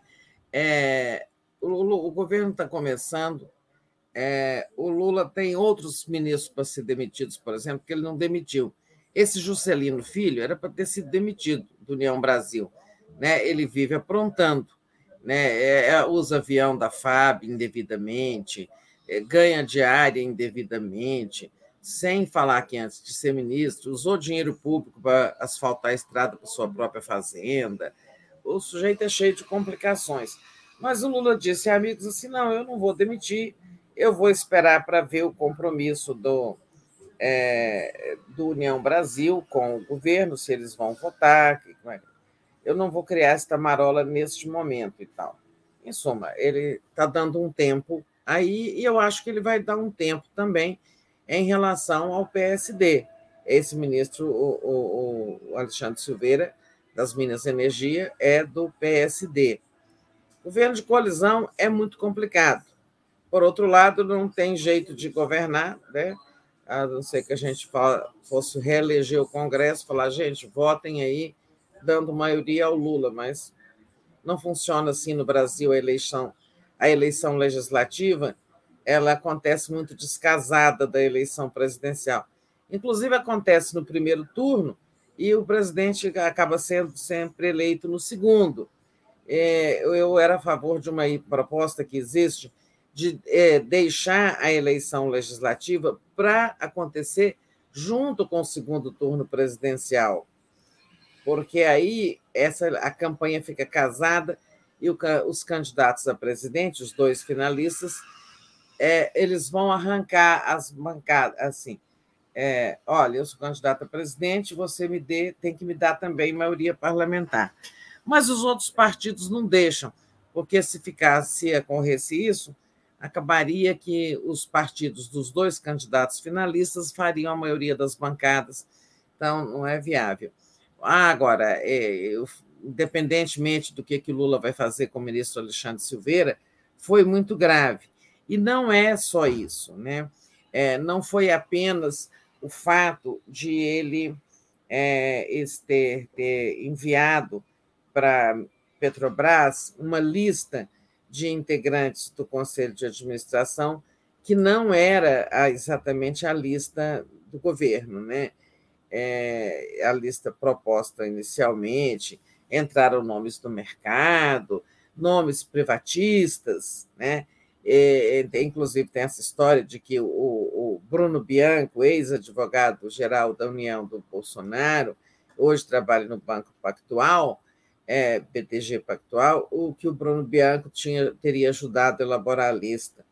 É, o fato é que é o seguinte: a, a, o Conselho de Administração da Petrobras tem 11 membros, sendo seis do governo e cinco dos acionistas privados. E chegaram a, a Petrobras, pelo governo, oito nomes, né? são só seis vagas. Eu acho que ele fez ali um se colar colou, né? Mandou ali, incluiu alguns nomes mercadistas, deve ter tirado alguns nomes que o próprio governo tinha incluído, e, e acabou que o David Bacelar, nosso David, é, que está sempre conosco nas sextas-feiras, presidente da FUP, foi quem botou a boca no trombone né, e, e chamou a atenção do governo. Olha, que lista é essa? Né, que estão com tanta gente sem afinidade com a, as diretrizes do governo para a Petrobras. E aí, resultado, é, a Assembleia Geral, que vai eleger esses membros do Conselho de Administração, estava é, marcada para 19 de abril, foi transferida para 27 de abril, para o governo ganhar tempo e recompor essa lista. Né? Ah, agora, não foi só esse episódio né, que torna é, assim a posição do ministro Alexandre Silveira complicada dentro do governo. Né? Ele é criticado, por exemplo, por ter uma relação muito próxima com o, o, almirante Bento Albuquerque, que era o ministro das Minas e Energia no governo Bolsonaro. É, eles têm lá. Um, aí o, o, Bento Albuquerque deu uma explicação, falou: olha, é, a gente eu tenho relação com ele desde que ele era senador. É, a, a, nosso interesse é colaborar com a área de energia. A Marinha sempre participou, isso é verdade, da área da energia nuclear, né? O programa nuclear brasileiro ele tem teve muita participação da Marinha na sua origem, na sua gênese. Devemos muito à Marinha a existência do programa nuclear brasileiro, isso é verdade. É, mas, por exemplo, uma a, a, a tal Marisete, uma chefe de gabinete do ex-ministro Bento Albuquerque, foi dar ajuda informal lá no Ministério das Minas e Energia ao, ao Alexandre Silveira, uma ajuda informal para, sobre a estrutura do Ministério, é, etc. É, isso também foi muito criticado. Enfim, é, e ele quer nomear também o Alexandre Silveira, ele está ali no esforço danado para nomear é, um, um, técnico chamado Bruno Eustáquio como seu secretário executivo.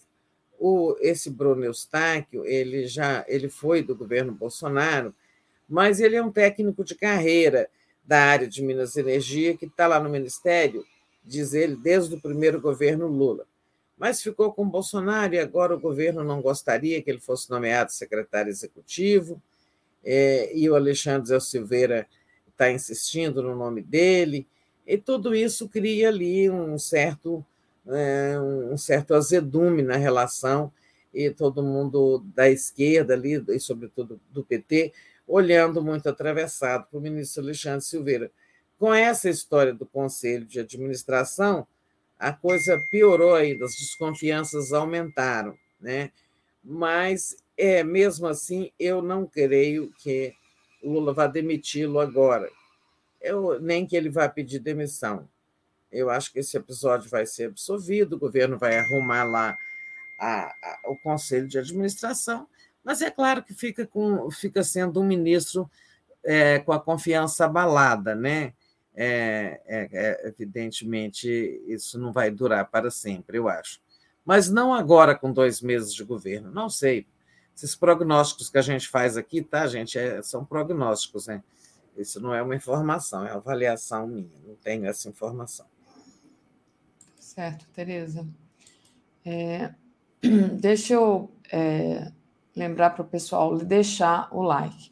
E ainda nessa questão aí da, do preço da gasolina, né?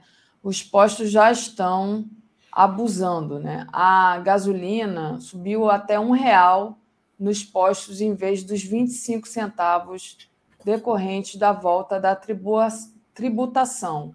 E aí o governo precisa tomar uma atitude. É, é com quem que, que vê isso? É com o Adidamus? É, como é que é. o governo pode reagir, Tereza? Eu acho que a Secretaria de Defesa do Consumidor lá do Adidamu tem, tem instrumentos. Eu ontem circulei é, pela cidade e vi isso, vi o posto em que eu abastecia, havia abastecido na véspera de 5,29, ontem estava 5,99, ou seja, eles acrescentaram 70 centavos e não 25, que é o que a, a, a gasolina deve, deve ter aumentado, porque afora é, foram 47 de imposto, né? Mas tem que deduzir a redução do preço da gasolina na bomba pela Petrobras. Isso resultaria num aumento de 25. É, mas eles estão abusando, tem até aumentos maiores. Então, aqui é a ganância no Brasil, assim, aproveita desculpa, ah, governo, o governo voltou a cobrar imposto. Então, vamos aproveitar e aumentar mais de lucro, né? subir, subir mais do que o imposto é difícil, né? O Brasil não é fácil. A ganância é, dos que não querem, dos que querem tudo para si. Mas eu acho que o governo tem que e tem que comunicar melhor essa medida, sabe? Acho que é, ela está sendo agora que as pessoas, é, os líderes, né, os parlamentares aliados começam a falar da medida e o próprio Lula precisa falar, né? Porque essa fórmula negociada por ele é, ainda não é, foi explicada por ele, do modo dele, é, foi, foi bem explicada pelo Haddad, mas claro que numa linguagem mais técnica e tal. É, acho que é preciso comunicar melhor e é preciso reprimir esses que estão abusando aí, aproveitando o pretexto para é, meter a faca no consumidor, né? Voltando àquele assunto de governo de coalizão, é difícil, né?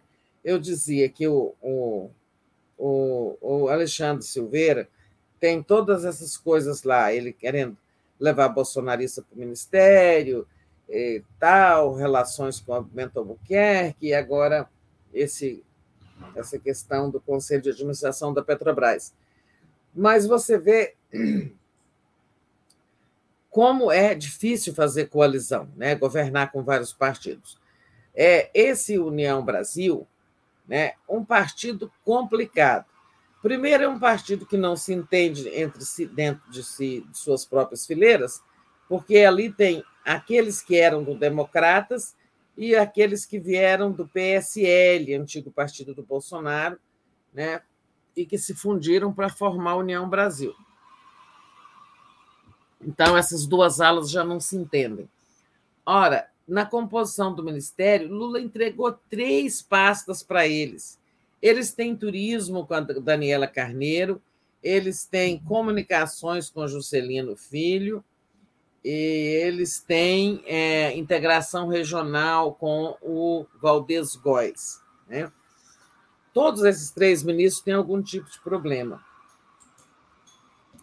Mas o principal problema é que União Brasil é, fica assim, com é, alguns de seus líderes dizem: não, nós não estamos no governo, somos independentes. Quem virou ministro virou por conta própria, e tal e tal. E criando muito problema. Nas últimas horas, foi a União Brasil que mais contribuiu com assinaturas de deputados para o requerimento de criação da CPI mista para investigar o 8 de janeiro. Ah, mas é aquela CPI conforme explicava o Marcelo Auler aqui ontem, ela vem com viés de ser contra o governo. Ela quer é, investigar, não é o bolsonarismo quem deu o golpe, quem tentou dar o golpe, É, qual é a responsabilidade do Lula e do ministro Dino e outras autoridades do governo? Ou seja, aquela história, né? Ah, você foi estuprado e a culpa é sua, né? É, então, isso, União Brasil colaborou, né? União Brasil, é, é, esse ministro Juscelino está nomeando um indicado do Flávio Bolsonaro como diretor no Ministério das Comunicações, o que é um absurdo, né? É, tem, e sem falar em todas as aprontações comportamentais do ministro do, é, do União Brasil. Então, assim, sabe, tem tanta coisa para arrumar nesse governo de coalizão, por isso também eu acho que o Lula não vai fazer soluções é, mexidas pontuais, sabe? Tipo, trocar o Alexandre Silveira agora. Ele está juntando os problemas, a meu ver, para é, em algum momento, fazer uma reforma ministerial, mudar. Mas vai testar essa coalizão primeiro nas votações do Congresso, nas primeiras votações. Perfeito, Tereza. Aproveito e faço um pequeno intervalo para agradecer aqui o pessoal e vamos lá. É, a Vera Bustamante, Tereza, quando a mãe não tem renda e a filha neném recebe pensão por morte do pai de um salário mínimo, ela tem direito? Está perguntando sobre o Bolsa Família. Romeu, a Deixa faixa. Responder. Responde. Deixa eu pensar. A mãe não tem renda. É. A, a, a criança filha... é uma bebê que recebe um salário mínimo por é, pensão de morte pelo, do pai. É. é uma situação complicada. A rigor, isso significa uma renda familiar né, de meio salário mínimo para cada um. O governo trabalha muito com o, que, o critério, é, o conceito de renda familiar, né? Que é a renda de, da família dividido pelo número de cabeças, é a renda per capita familiar. Né? Então, a renda per capita familiar, elas são duas, a renda é um salário mínimo, elas são duas, meio salário mínimo para cada. A rigor, eu acho que elas não teriam direito. Eu acho. Né? mas são casos a serem examinados ali pela no CRAS, né, na hora de fazer a, o cadastro. É, mas em rigor, a rigor, eu, eu tendo a achar que inviabilizaria receber o benefício. Perfeito. É, o Ai. Romeu, que é aquele que tem um irmão bolsonarista, é. e comprou minha casa a Casa no Minha Casa Minha Vida, ele diz. A Se faixa bem das políticas sociais, o irmão do Romeu, né? Isso. Aí ele diz: a faixa 1 do Minha Casa Minha Vida é para gente carente. PM não é carente, ele completou aqui. O Adailton Lima. Então, Tavares, como é que ele conseguiu, né? Pois é, como é que ele conseguiu? Boa pergunta. E aí o Adailton Lima Tavares não pode ter medo com a desculpa de governabilidade. O Bozo não tinha medo de nada e, sendo cruel, ficou.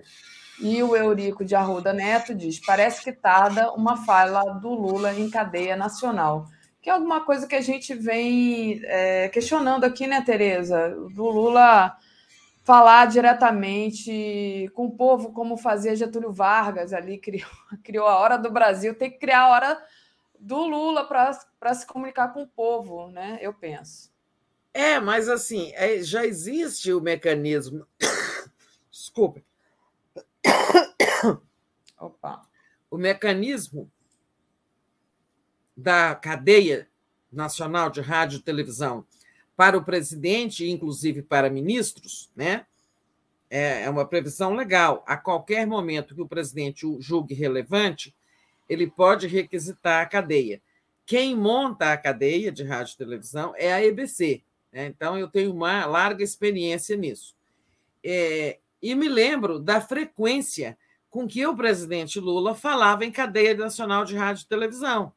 Né? Frequentemente, a EBC era solicitada a montar a cadeia, que aí tem que avisar todas as rádios do país, todos os, é, todas as emissoras de televisão, ó, é, sexta-feira, 20 horas, tem cadeia. Aí as pessoas interrompem, organizam sua programação, porque nessa hora vai entrar o sinal obrigatório, né, emitido pela IBC, a, a, entra em, no ar a, a, cadeia. Então, as pessoas já se organizam, ó, oh, vou deixar a novela só para depois da, da fala do presidente tal. Agora, eu não sei por que nesse governo o presidente não está querendo usar cadeia, né? É, cadeia nacional de rádio e televisão, né, gente? Falando essa palavra sozinha assim é complicado. É, ele não está querendo usar, é, não fez nenhuma vez uso desse recurso, né? É, eu acho que depois do 8 de janeiro ele devia ter falado ao povo como um todo. Depois eu perguntei ao ministro Paulo Pimenta, no dia 8 de fevereiro, olha, está fazendo um mês, amanhã ou depois de amanhã fará um mês da tentativa de golpe, o presidente não vai falar é, ao povo em cadeia? Não, ele não quer fazer isso. Não, eu não sei. Eu sei que quem não gosta das cadeias nacionais de rádio e televisão são os donos de rádio e TV porque tira ali um horário deles de publicidade, é, derruba a programação. Eles é que não gostam. Não sei se é para poupá-los. Sei que o presidente realmente ele tem muitas coisas a dizer. Mas eu, eu acho também, é achismo, tá, gente? Que ele vai falar nos 100 dias de governo. Uhum. Que é dia 1 de janeiro, fevereiro, março, né? Uhum. É, 1 de fevereiro, 100 dias, 1 de março, 200 dias, 1 de abril e 100 dias vai, dar uma, vai ter uma coincidência bem ruim, tá? Vocês já manjaram, né? É, as celebrações que os militares faziam, não sei se continuarão fazendo, do aniversário do golpe de 1964, que eles chamam de Revolução, né? É. Com tanto problema militar que nós tivemos nos últimos tempos, é, eu não sei como é que está a orientação do governo sobre essas celebrações nos quartéis. Né? Nos governos do PT, é, houve uma recomendação que não se celebrasse mais. Assim, podia falar lá, o comandante, qualquer coisa, mas não ia ter mais um ato, a, a famosa ordem do dia, que é aquele é, comunicado que cada Força Armada emite, assinado pelo seu comandante e tal. Isso foi obedecido, a contragosto, mas foi obedecido. No Bolsonaro, né, no tempo do Bolsonaro, voltaram a celebrar o 31 de março. Né? É, e aí é, a gente não sabe agora como vai ser essa orientação e os 100 dias do governo vão coincidir né, no 1 de abril, que, na verdade, o golpe deles foi 1 de abril, todo mundo sabe disso. Eles passaram a celebrar, a celebrar em 31 de março para não coincidir com o dia da mentira. Né? Exatamente. É, então, exatamente. não sei. Mas essa, essa conversa aqui foi para dizer que eu acho que o Lula vai falar por, na passagem dos 100 dias de governo e talvez não, isso não precisa ser nem no dia 31, nem no dia 1 de abril. Ele pode fazer dia 5, qualquer dia, ou antes, né? Ou é. pode fazer depois de 8 de, depois de 8 de abril, dizendo, ó, o governo só começou depois da tentativa de golpe, então nós estamos celebrando 100 dias hoje. Né? É. São sugestões aqui que eu acabei fazendo sem querer. É verdade, Tereza. Tereza, é, agora eu queria trazer aqui, antes de trazer, eu vou trazer a Regina, Reginalíssima. É, ela diz assim: Daphne Tereza, preto e branco lhes fica, fica bem. É, os olhos, acho que é os olhos onde brilhar, alguma coisa assim. Ah, o sol, o sol há de brilhar. O sol, o sol há de brilhar é a música. É, o preto Pode e branco fica bem. É porque nós ficamos, você de preto e eu de branco hoje, é, né? Exatamente. Obrigada, Regina. E, Tereza, queria que você falasse um pouco agora sobre esse imbróglio das CPIs no Congresso, né? União Brasil, que tem três ministérios, ajudou a, o PL a conseguir as assinaturas na Câmara. Então, assim, esse é o, é o União Brasil que parece que mais atrapalha do que ajuda, né? Pois é, é, esse embrólio continua lá, o governo não quer essas CPIs, e como eu disse há pouco, foi União Brasil, um partido que tem três ministérios no governo, que ajudou os bolsonaristas lá, aquele deputado que colheu assinaturas na Câmara, para fazer uma CPI mista, que essa não vai ser uma CPI pró-governo, assim, é uma de aliados do governo, como seria a CPI do Senado, né? É, essa esse, esse problema continua. Tem lá a CPI do Senado também, né, que o, o senador é, Rodrigo Pacheco vem procrastinando, e agora houve uma cobrança do ministro Gilmar Mendes. É, mas eu acho que essa semana eles conseguiram cozinhar o galo e não vai ter decisão sobre a CPI. Não acredito que possam surgir duas, mas eu estou começando a achar, como diz o Marcelo Auler, que está ficando difícil insistir, é, evitar uma. Né? É, e se tem que evitar, tem que ser a da Câmara. Aí o, o, o Arthur Lira, que é tão bom engavetador, né? engavetou tanto pedido de impeachment, ele poderá dar um jeito nessa CPI aí. Eu não sei, eu não sei como que vai resolver esse embrólio, tá? É, porque todas duas têm o número necessário de assinaturas, né? No caso do Senado, já houve recurso ao Supremo, o Supremo já cobrou do presidente do Senado, por que não instala? Eles conseguiram jogar isso para a semana que vem, é, e eu acho que não vão, não vão resolver de hoje para amanhã, sabe? Conseguiram cozinhar o galo aí até semana que vem.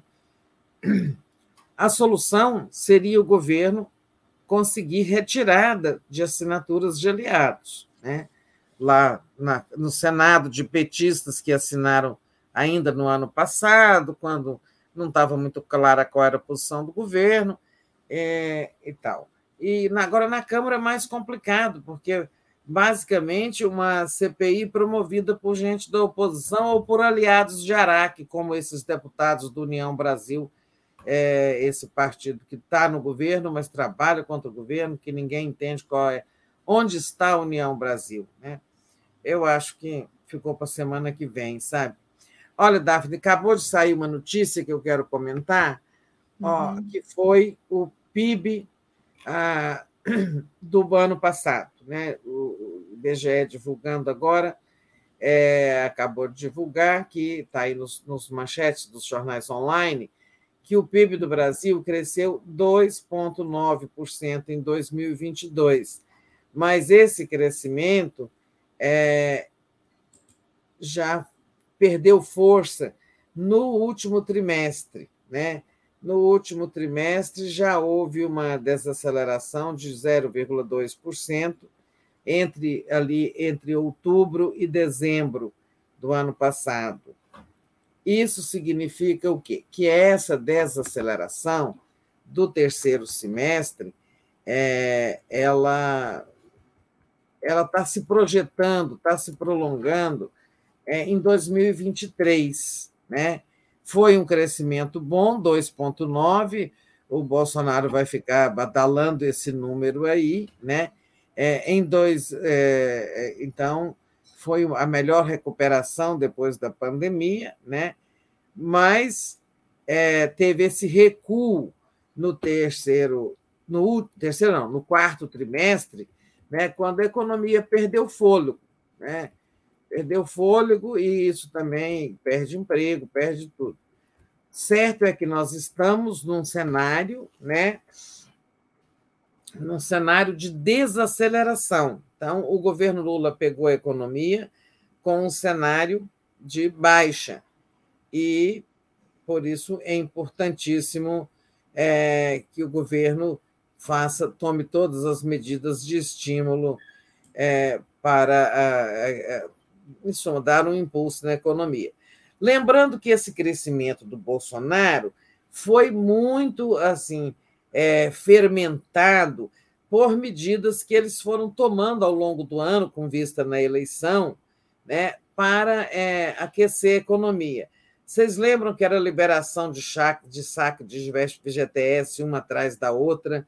Acho que as pessoas limparam o FGTS. Eu sou contra isso, porque um dia a pessoa é demitida, não tem dinheiro lá para se agarrar no desemprego ou para comprar um imóvel e tal. Aí depois veio o Auxílio Brasil. Tinha acabado o auxílio, é, o auxílio emergencial da pandemia, né, em 2020, principalmente, em 2021, e aí o Bolsonaro voltou com 600 reais, que pensando na popularidade dele. É, não serviu para ele ganhar a eleição, mas é, felizmente, né, mas serviu para ajudar a turbinar a economia ao longo, é, aquecer a economia ao longo de 2022. Né?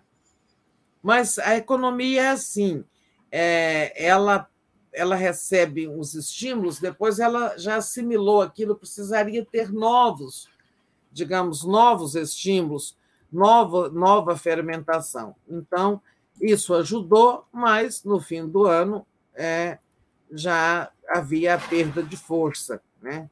É, a perda de impulso da economia em vários setores e tudo mais.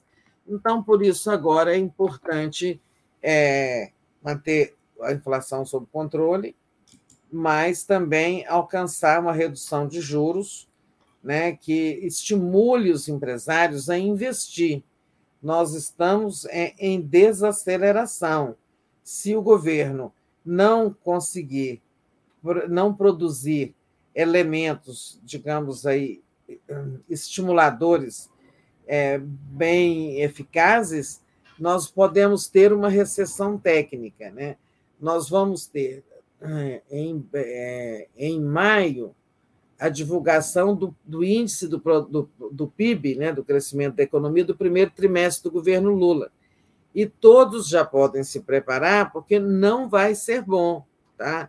É, é um trimestre de desaceleração, que é a continuidade dessa desaceleração do último trimestre do Bolsonaro. Né? Agora, o governo já está conta com isso e, por isso, está trabalhando muito para não perder os outros trimestres do ano, para, sabe, reverter essa desaceleração e entrar numa rota ascendente. É, então, assim, o desafio do ministro Fernando Haddad é muito grande. Né? Ou, ou eles estão pegando o país destroçado. Esse governo todo tem um desafio muito grande, mas principalmente o Haddad, um país destroçado, né? um país exigindo toda hora a solução de problemas que ficaram na gaveta, né? como o Haddad disse anteontem, que 70% do tempo dele é limpando lambanças do governo anterior. Ele não usou essa expressão, eu estou usando, mas corrigindo problemas e responsabilidades, disse ele, deixados pelo governo anterior. É, de modo que o desafio é muito grande, né? É, e o maior desafio é esse: promover crescimento. Agora, promover crescimento não é assim. É, o governo pode fazer muito, mas não pode fazer tudo, né? Depende muito do estado de espírito dos agentes econômicos, do otimismo da sociedade, do, da confiança dos empresários. Né? Por isso era importante que o, que o Haddad é, desse uma prova nessa questão dos combustíveis de compromisso com a responsabilidade fiscal, com a arrecadação, porque o governo ia perder 29 bilhões né, esse ano se não é, se não reonerasse os combustíveis. Né? É, mas essa é a notícia importante do dia, esse número que estava sendo muito esperado né, do crescimento do, do PIB do, da economia brasileira em 2,9%. Tá? Com desaceleração no último trimestre. É isso, Daphne. O que temos aí mais para ler? O que temos aqui? Vamos ver. É, temos sim o Antônio Marcos Donaton enviou aqui um superchat para gente. Obrigado, Antônio. Ele disse. Cadê, gente? Perdi aqui o Antônio. Ah, não, achei. Tereza, a comunicação do governo está ruim demais. Moro em um bairro e o preço da gasolina deu um rebuliço. Fui agora na padaria e ouvi um monte, segundo ele. E o Luiz Paulo disse assim: Tereza e Daphne, o governo deve estar evitando pronunciamento em rede nacional para evitar que os bolsonaristas organizem panelaços para tentar desgastar o governo. Acredito que seja uma medida preventiva do governo. Kaique Butler. Tereza, 100 dias de governo vai dar no dia 10 de abril. Exatamente, Tereza. Aí eu fui fazer as contas, é verdade. O Kaique é, fez as continhas. Ah, aqui. porque fevereiro tem 28, né? É. Maria é. Damasceno também fala a mesma coisa, querida, 100 dias é igual no dia 10. Reginalíssima, a, ela diz: após a indicação do 01 para compor CPI, deixa cozinhar, disse ela. É. Então, e aí. Gente, é, é, essa coisa da gasolina é muito grave. É, eu vi é, eu vi nas bombas é, esses aumentos né, é, bem maiores do que a, o, o, tributo que foi agora embutido no preço né, da, da gasolina e do, e do etanol, quase nada, 0,02 centavos, né? Agora, as pessoas estão revoltadas, as pessoas podem não estar desinformadas. O problema é que fala, foi o Lula que mandou aumentar, não é? Foi uma decisão do governo. Então, é preciso, é preciso combater o abuso de preço, né? é preciso tomar medidas é, contra esses postos e distribuidores e tal, e é preciso explicar isso à população. Tem muita gente com raiva mesmo, sabe, do aumento do preço da gasolina e não está achando que é um aumento do governo, porque o governo voltou a cobrar impostos. As pessoas dizem isso. Né? É, o, você pergunta no posto, por que aumentou? Porque o governo voltou a cobrar imposto. Então, é preciso de uma ação de comunicação, sim, é, importante. Né? É, eu acho que era o próprio, que ninguém faz isso melhor do que o próprio presidente. Mas, enfim, né? É, existe uma política de comunicação do governo que ele está seguindo e tudo mais. Opa, estava desligado meu áudio aqui. Perfeito, Tereza. Aproveito, Tereza, peço para o pessoal deixar o like e compartilhar essa live. Deixa eu só ver aqui, Tereza, porque a gente está com uma enquete que está rolando. É, deixa eu trazer aqui, é, só um minutinho o resultado da enquete. Gente, às vezes é tão difícil achar o, o Bom Dia 247, o pessoal reclama e é verdade, a gente tem uma dificuldade. Então, olha, é, mais uma vez está aqui, foram é, 6.596 votos, é, em que 90% diz que o Alexandre Silveira traiu o governo e deve ser demitido, e 10% que ele não deve ser demitido em razão de uma governabilidade. Então, só para trazer aqui que então, o Léo. Tá. Mandem lá para o Lula essa enquete. O Daphne, é o seguinte: eu vou fazer mais um exame médico hoje. E Sim. eu vou sair agora, faltando cinco minutos para as dez. Deixo esses cinco minutos para você ler superchats e é, atualizar a, a, a, nossa, divulgar a nossa programação, tá bem? Tá é, desejando aí um bom dia para todos, mas eu preciso dar uma corridinha aqui para me Vai chegar lá, na hora. Tchau, tchau. Até a noite no Boa Noite. Até a noite. Então, acabamos de descobrir por que, que a Tereza. Como, por que não, né? A Tereza está tão bonita assim, como disse o nosso é, integrante aqui da TV 247. É, deixa eu, então, agradecer vocês todos, pedir para o pessoal continuar aqui na live, porque tem programação às 10 horas, tem Helena e Mário Vitor. Bolsonaro usou receita para perseguir desafetos. Às 11 horas a gente tem o Giro das 11, dois bolsonaristas numa noite suja, com Luna Zaratini, é, James Onig e convidados. Às 13 horas a gente tem o Pepe Escobar, direto da capital do século XXI. Gente, 13 horas, então, Pepe Escobar. Às 15 horas, panorama golpista das Forças Armadas na mira do STF, a democracia contra o discurso de ódio. Às 15 horas, Jean Paul Prats, presidente da Petrobras, concede coletiva de imprensa. Então, fique aí atento à coletiva de imprensa do Jean Paul Prats. 16 horas tem a Estação Sabiá, Zé Renato e Davi Tigel falam do Prêmio Grêmio de 2023. 17 horas, um tom de resistência. Educação Libertadora, às 18 horas Léo Quadrado, 18h30 Boa Noite 247, 22 horas o dia em 20 minutos e 23 horas a live do Conde. Gente, deixa eu ver se vocês, enquanto isso, mandaram alguma mensagem aqui para mim que eu deixei de ler. Se não, já vou agradecendo e pedindo para o pessoal, antes de sair, deixar o like. Ah, teve aqui a mensagem do Aristides que disse: cadê o ministro da SECOM? Precisa vir a público. Então, cobrando aí é, uma atuação melhor da comunicação do governo Lula. Beto Silva, valeu. A Reginalíssima diz: por que Lula entregou o Ministério das Comunicações às raposas? Pois é, foi uma, uma coisa que foi muito discutida aqui pelos nossos analistas, né? Mas, enfim, tá aí, a gente está com essa dificuldade. Então, vou pedindo para o pessoal deixar o like, agradecer a todos vocês e vou encerrando aqui. Obrigada, gente. Continuem conosco.